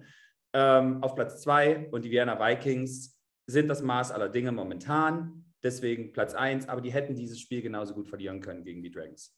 Also, mein, mein, mein lieber Matthias, ich kann ja äh, verstehen, dass es dir gefällt, wenn jemand einfach mal so Houdini-mäßig dann auch Spielzüge zu irgendwas bringt und dass er die Hektik mit reinbringt. Aber das eigentliche Footballspiel ist doch das vorher geplante, das ähm, schön langsam gemächliche Umsetzende und das macht Sean Shelton wunderbar. Mein und, lieber ähm, Zach Edwards hat halt die Fähigkeit, aus verlorenen Plays noch etwas zu machen. Aber das ist ja eigentlich nicht das, was du unbedingt haben willst. Darauf kannst du keine Offense setzen. Weil wenn es dann. Also man kann Zach Edwards, glaube ich, leichter kontrollieren als Sean Shelton. Okay, mein lieber Elias, ich glaube aber auch, dass wenn wir unter diesen Elite-Mannschaften, ja, dann wirklich in die heißen Games gehen, dass du dann darauf achten musst, einen Quarterback zu haben, der aus Henrik, gehen wir einen trinken? Gegenrede, Gegenrede, Arm Hey, wir können das unterschiedlich sehen. Elias, wir sehen wenige Dinge unterschiedlich, aber. Nein, ich, ich, ich denke, ihr seid gar nicht so unterschiedlich, weil ich finde, man muss bei einer Formulierung aufpassen. Zach Edwards ist für diese Liga der beste Quarterback. Sean Shelton ist der bessere Quarterback. Jetzt wird ganz sagen. Ich, Nein, weil du brauchst in dieser Liga, du brauchst in dieser Liga ein Dual Threat. Kein, keine Frage. Du brauchst einen Dual-Threat-Quarterback. Du brauchst einen, der auch mal Bock hat, da jemanden umzuflammen, auch wenn er nur ein paar Tempotaschentücher auf der Schulter hat. Du, du, du brauchst so einen positiv Verrückten. Und das ist der Zach Edwards. Aber der bessere Quarterback spielt in Tirol. Sag Mehr ich. wollte ich gar nicht. Und ich möchte gerne auch noch mein Power Ranking darlegen. Und zwar kommen an, bei mir komischerweise an vier die Hamburg Sea Devils, also da sind wir schon mal alle gleich. Auch wenn jetzt wieder alle sagen, ich bin Hamburg-Hater, hallo, die sind an vier. An vier. Und weil ich ja so ein Fire-Fan bin, äh, die sind da unter. Und wenn ich Leipzig-Fan bin, sie sind da unter. Frankfurt Galaxy sind da unter. Also ich sehe Hamburg tatsächlich am vier. Man darf aber nicht vergessen, Hamburg musste von diesen da drüber liegenden nur gegen Barcelona spielen. Haben sie nicht gewonnen. Also dürfen sie auch nicht über äh, Barcelona sein. Und Barcelona hat so knapp gegen die Wiener äh, Vikings, also es sah zwar mehr aus, aber es war ja nur dieser eine Score. Also erstmal an drei kommen für mich auch die Raiders. Tatsächlich bin ich bei Matze und auch bei Opu. An zwei habe ich Barcelona und an eins, wie kann es anders sein? Von Anfang an der Saison, wo ihr mich alle noch ausgelacht habt im Chat, ihr könnt weiterlachen, ihr könnt weiterlachen, die bleiben an eins. Die Vienna Vikings sind ganz oben und sie werden niemals ein Spiel in Tirol gewinnen. Haben sie übrigens gemacht, wollte ich nur mal sagen. Und sie werden auch zu Hause gewinnen, wenn wir live vor Ort sind. Auch wenn ich den, natürlich das den Raiders gerne gönne, alleine der Spannung her. Ich glaube aber, die Vikings gewinnen dieses Spiel. Warum sage ich das schon? Weil wir kommen jetzt erst zur Tipprunde. Ähm, ich wollte es einfach nur sagen, deswegen sind die bei Ja, mir dann an fang eins. doch gleich an. Denn- Deswegen sind die bei mir an eins und ja, man muss doch nicht das spannendste Spiel gleich zuerst nehmen. Äh, Doch, bin ich der Meinung. ja Aber ich habe, was ich sagen wollte, wir hatten tatsächlich wirklich ein ähnliches Power Ranking, nur Elias war in den ersten, äh, bei den ersten drei ein bisschen anders und Matze hat mit den Kings ein bisschen alles durcheinander gebracht. Aber ansonsten war es doch wirklich ein einheitliches Power Ranking, was man einfach so veröffentlichen konnte. Ähm, ja, Ohne abgesprochen zu sein. doch, wir haben, es ist geskriptet. Ey, wir sind wie Wrestling, alles geskriptet. Ja, geskriptet. Ja, ja. gibt. Medien ist alles Lug und Betrug. Ja. äh, Fake News. So. Müssen wir So. aufpassen, dass wir nicht wie beiden die Regieanweisungen mitlesen, aber das fällt mir schon schwer manchmal. So, wenn man bei Kicktipp und der Tippabgabe gibt, kommen genau drei Spiele und diese drei Spiele tippen wir jetzt auch. Falls ihr noch mit Bock habt mitzutippen, geht bei Kicktipp Football, da könnt ihr mittippen. Wer jetzt das anfängt, hat Pech gehabt, ihr holt uns eh nicht mehr ein, aber könnt ihr theoretisch machen. Und ich fange. Naja, also wie- Matze ist schon noch erreichbar. Das, das ist absolut richtig. oh, herrlich. Ja, es ist halt, es ist halt ärgerlich, wenn man halt die Fanbrille immer aufhat und die aber einfach nichts wiedergeben, Nein. ja, Matthias? Das ist halt ärgerlich. das ist halt- Die Das sind ja auch in jedem Spiel drin. Die Ja, ich ja auch in jedem Ich Spiel meine es doch drin. nicht böse. Ich meine es nicht Ja. böse, aber sie geben dir halt deine Liebe nicht zurück. Es ist Nee. halt ärgerlich. Matze, bei, bei jedem Tippspiel liegen immer die vorne, die keine Ahnung von dem Sport haben. Ja, deswegen Daniel bin ich auch relativ weit auch Danke. Danke dir. Und Äh, Ich Ja, kann euch sagen, ich kann euch sagen, guter, guter Freund von mir hat heute noch Verbot, die Fußballredaktion in Paris bei Eurosport zu betreten, weil es seinerzeit beim Champions League-Finale eine Tipprunde gab und er kannte nur zwei Bayern-Spieler, Mario Basler und Oliver Kahn. Und da hat sie gesagt, okay, dass Oliver Kahn ein Tor schießt, wird bestimmt nicht passieren. Sage ich einfach mal 13. Minute Basler und damit hat er den gesamten Pott abgeräumt. Seitdem darf er äh, die Redaktion nicht mehr betreten und der hat von Fußball keine Ahnung. Ja, Ähnlich Mario Basler. So, ähm, auf jeden Fall fangen wir an und ich, fa- äh, ich fange jetzt jedes Mal mit, mit, mit viel anders an. Es sind nur drei Spiele. Ich würde mit dem ersten Spiel, den langweiligsten Spiel wahrscheinlich, ähm, vielleicht aber auch den interessantesten Spiel. Ähm, die Barcelona Dragons äh, sind zu Gast bei äh, den Istanbul Rams und unser zweiter Platz oder Elias sein dritter Platz gegen den letzten Platz. Elias, wie, wer wird das Spiel gewinnen? 41-13. Die Dragons müssen das Spiel gewinnen, aber ich glaube, dass die Rams auch punkten werden. Die ersten Punkte dann im heimischen Stadion übrigens. Das muss man auch erstmal schaffen. Ähm, Opu, Äh, ja, ist, äh, da beißt die Maus keinen Faden ab. Völlig klar, dass das ein Sieg wird für Barcelona. Interessant ist ja bei Istanbul in den vergangenen Wochen, wer wird da auf dem Feld spiel stehen, wer spielt. Kenne ich die alle, während ich es kommentiere. Ähm, ich wünsche ihnen, dass sie endlich mal wieder Punkte holen. Äh, aber an den Sieg für Istanbul ist nicht zu denken. ja, Matze. ja, ich glaube, das äh, wird ein Sieg für Barcelona mit drei Scores Abstand. Ich glaube auch, dass äh, Istanbul punktet und ich tippe auch noch, dass Zachary Blair einen Punt blockt. Und ich bin, ich bin so, ich bin so dreist ähm, und bin so froh, dass die, ähm, die türkischen Spieler nicht unseren, unseren Football-Webshow ähm, gucken. Nein, ich glaube, nicht. die Barcelona Dragons werden die Hamburg Sea Devils ihren Rang ablaufen und werden die 17, 70 zu 0 noch knacken. Wie hoch, weiß ich nicht. Ähm, das ist einfach, es wird es wird einfach wehtun, da das anzugucken. Aber ey, guckt euch das an, weil es soll ein echt guter. Echt, genau, weil ich kommentiere es ja, auf Rande. Soll ein echt guter Kommentator da sein und er wird vielleicht sagen, glaubt an Henriks Worte, wenn er oder hätte das mal, ach was weiß ich, keine Ahnung. Auf jeden Fall, es wird genauso passieren, weil ich sage es immer wieder, die Spieler haben sich nicht aufgegeben. Nein. Aber es, nein, es, das, doch, das ist meine, das ist meine Vorhersage. Ja, ist deine Meinung, vollkommen gerechtfertigt. Aber ich sage dir, warum das nicht so passieren wird. Ja. Nämlich die äh, Barcelona Dragons haben auch schon im Hinspiel gegen die Dragons, äh, gegen die Rams, ihre zweite Garde aufgefahren. Und ähm, wenn du meistens mit deinem Homegrown Quarterback dann spielst, läufst du meistens hauptsächlich nur noch. Und ähm, da haben die äh, Dragons äh, nicht so ein gutes Laufspiel, wie es zum Beispiel auch noch Simon Homadi bringen kann, der Backup äh, Running Back bei Hamburg. Mhm. Und ähm, allgemein glaube ich, dass, dass sie das, wenn das wirklich so hoch ginge, spielen die, äh, spielen die Dragons auch mit viel Leidenschaft. Ich glaube, das würde ihnen selbst im Herzen wehtun. Das kann schon Und sein. Hamburg spielt halt kühl runter. Aber Hamburg hat auch natürlich vollkommen recht, dass sie das gemacht haben. Es kann ja auch sein, dass die Punktedifferenz Richtig. Das Problem ist, vor drei, vier Spieltagen oder ich weiß nicht, wann das kam, kamen halt so die Regeln auf, was überhaupt dieser Tiebreak sein wird. Viele wussten das ja vorher nicht mal in den Franchises wahrscheinlich. Und jetzt sehen wir, dass die Dragons, oh, dann werden wir jetzt mal Feuer abschießen, damit wir, falls uns die Ryan Fire noch einholt, mehr Punkte gemacht haben. Keine Ahnung, was weiß ich. Irgendwelchen Bullshit muss ich ja labern. Ähm, haben wir jetzt alle getippt eigentlich? Ähm, ja. Äh, ja, dann kommen ja. wir auf jeden Fall zum nächsten Spiel. Und ja, ich glaube, es wird wieder ein Heimspiel für Ryan Fire. Es werden wieder Millionen von Fans nach Duisburg äh, äh, trödeln, um sich das Spiel gegen die Hamburg Sea Devils anzugucken. Und hier kann ich mir gut vorstellen, dass wir verschiedener Meinung sind. Opu, fang doch mal an. Was glaubst du, wer gewinnt, Hamburg oder Ryan Fire? Oh Gott, Hamburg oder Ryan Fire? Fire. Äh, ich sag mal, das wird ein ganz knappes Höschen und Ryan Fire wird den Upset schaffen. Unentschieden. Achso, okay. Ja, entschieden nach zwölf Overtimes. Nee, ja. ich sag mal, Ryan Fire gewinnt es mit drei Punkten oder so. Okay.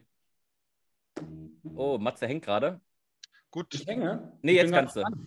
Ja. Ich hoffe, es hatte nichts mit meinem Tipp zu tun. Nein, ich bin doch gar nicht dran. Warum überspringst du Elias immer? Doch, du bist dran. Ich gehe nach meiner Reihenfolge hier. Diesmal ah, fängt... okay. Ja, ja. Na gut. Ähm, AW, aber er hat recht. okay, also es ist, das ist tough. Äh, aber es ist wirklich tough. Es ist wirklich tough, weil äh, ich, ich, ich halt weiß, dass ich im Hinspiel auf Ryan Fire getippt hatte und deswegen stehe ich ja auch da, wo ich stehe in der Tippliga, ne? weil ich sowas mache. Und ähm, ich gehe mit Hamburg. Ich, ich glaube wirklich, ähm, Hamburg wird auch wieder einen Weg finden, das Running Game durchzuboxen. Ich glaube auch nicht, dass das die große Stärke von Ryan Fire ist, den Run zu stoppen.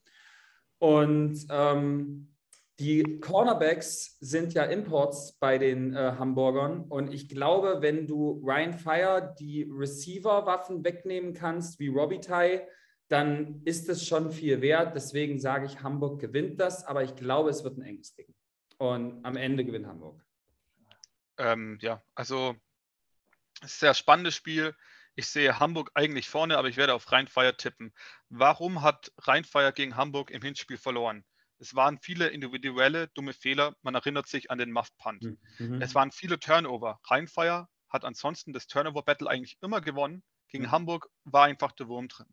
Und man hat das Laufspiel nicht unter Kontrolle gebracht und man war im eigenen Passspiel zu eindimensional. Und ich glaube, dass halt rein Fire, eben weil sie einen sehr guten Coach auch haben, nicht nur Tim Sula, sondern auch äh, Martin Chura ist ein sehr guter Offensive Coordinator und äh, äh, allgemein auch in der Defense. Und ich glaube deshalb, dass Rhein Fire daraus gelernt hat, sie werden eine größere Vielfalt anbieten in der Offensive, glaube ich. Äh, sie werden bei den Routen halt eben mehr, mehr machen. Sie hatten jetzt zwei Wochen Zeit, sich darauf vorzubereiten. Das heißt, das Play-Calling wird allgemein wahrscheinlich viel innovativer sein, als man es sonst gesehen hat ähm, man muss halt mehr Receiver auch ins Spiel bringen. Und da ist halt die Frage zum Beispiel, ist Timothy Knüttel wieder gesund? Weil der hat ja jetzt äh, äh, gefehlt. Ich sage, um es aber knapp zu halten, sie werden mit 23 zu 22 gewinnen per Field Goal. Und zwar eigentlich haben alle die gleichen Scores, nur dass halt Hamburg auszusehen einmal ein PLT verkickt. Und das macht dann den Unterschied. Und Hamburg und Daniel Schumacher macht dann das entscheidende Field Goal aus 42 Yards. Wie viele Sekunden vor Schluss? Ähm, welche Nummer hat Daniel? Zwei. Zwei. Wegen gutem Timeout-Management. Also, ich ändere ja meine Meinung wirklich äh, ungern, aber ich tippe hier die ganze Zeit, äh, entweder Ryan Feige zieht Ich habe so viele Szenarien im Kopf, dass mir das ja, echt ja. nicht leicht fällt. Das Problem ist, ich bin Hamburg-Hater und sage, die Offense ist nicht so gut.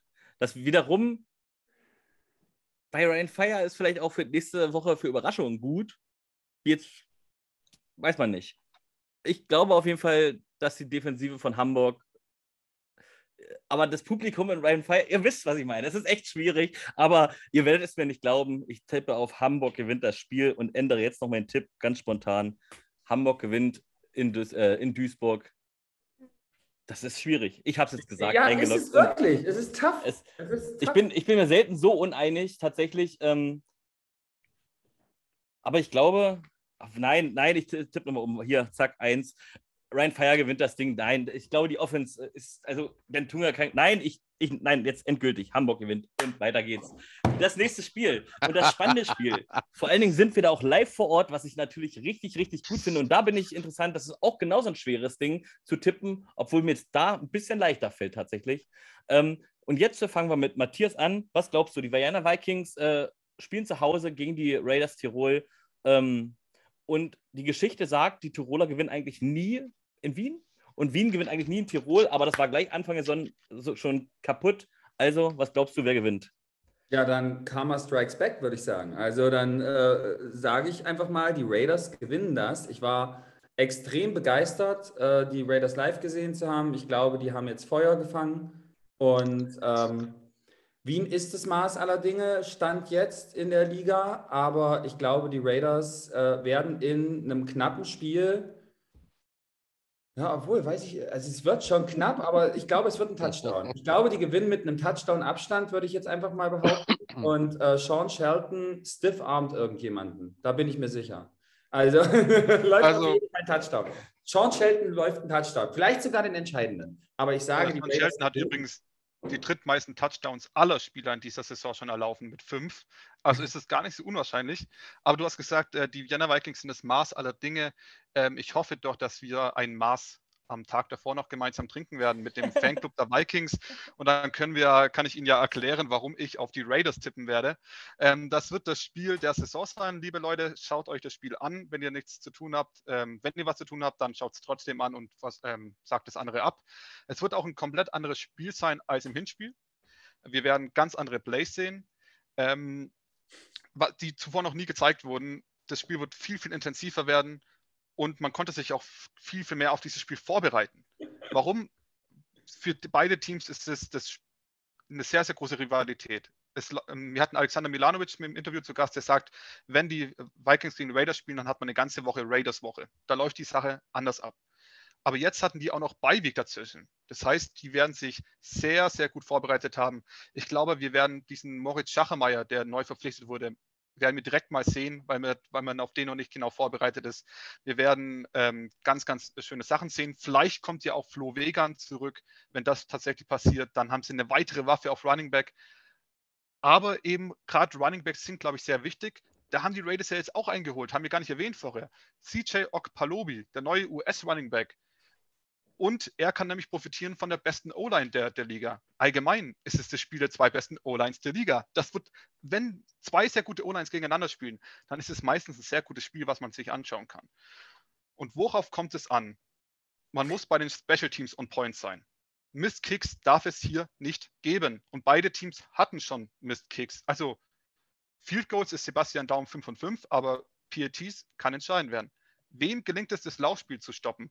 Weil beide haben ein gutes und vielseitiges Laufspiel und hierauf kommt es vor allem für die Raiders an. Weil wenn sie es schaffen, das Laufspiel einigermaßen unter Kontrolle zu halten, dann muss Erdmann passen. Und Erdmann ist ein sehr guter Quarterback, aber ihm schleichen manchmal Fehler ein. Eher als bei Shelton. Und dann ist die Secondary, die deutlich besser geworden ist im Vergleich zum ersten Spiel da. Und ich sage es auch hier, 28 zu 27, das ist nur ein Punkt Unterschied.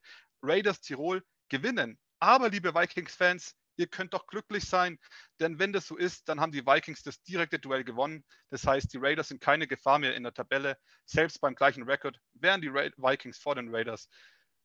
Und man sieht sich dann im Halbfinale nochmal.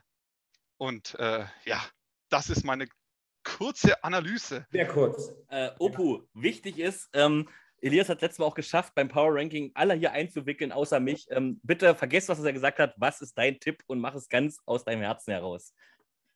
Ähm, ja, es, es, es kommt ja schon durch. Also äh, ich bin durch die Zeiten, wo äh, Schuan äh, in Tirol war, so ein bisschen Tirol-Boy. Äh, und ähm, ich gehe mit der kompletten Begründung mit, warum Tirol gewinnt. Ich sage aber, die gewinnen mit zehn Punkten Vorsprung.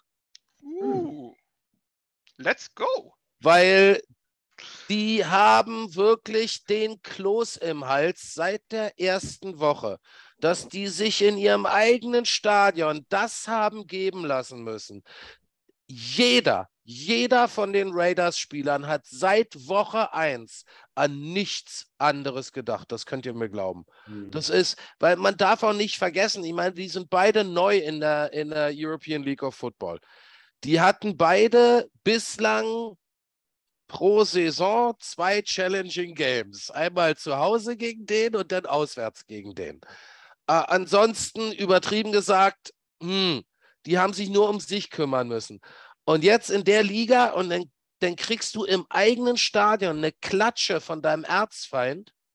Ey, die sind nach Abpfiff ins Studio und haben erstmal Bank, Bankdrücken gemacht und haben trainiert. Die sind heiß wie Frittenfett, würde Buschi sagen. Ich gehe fest davon aus, zehn Punkte Unterschied. Da war ich ja mit meinen sieben Punkten noch äh, zurückhaltend.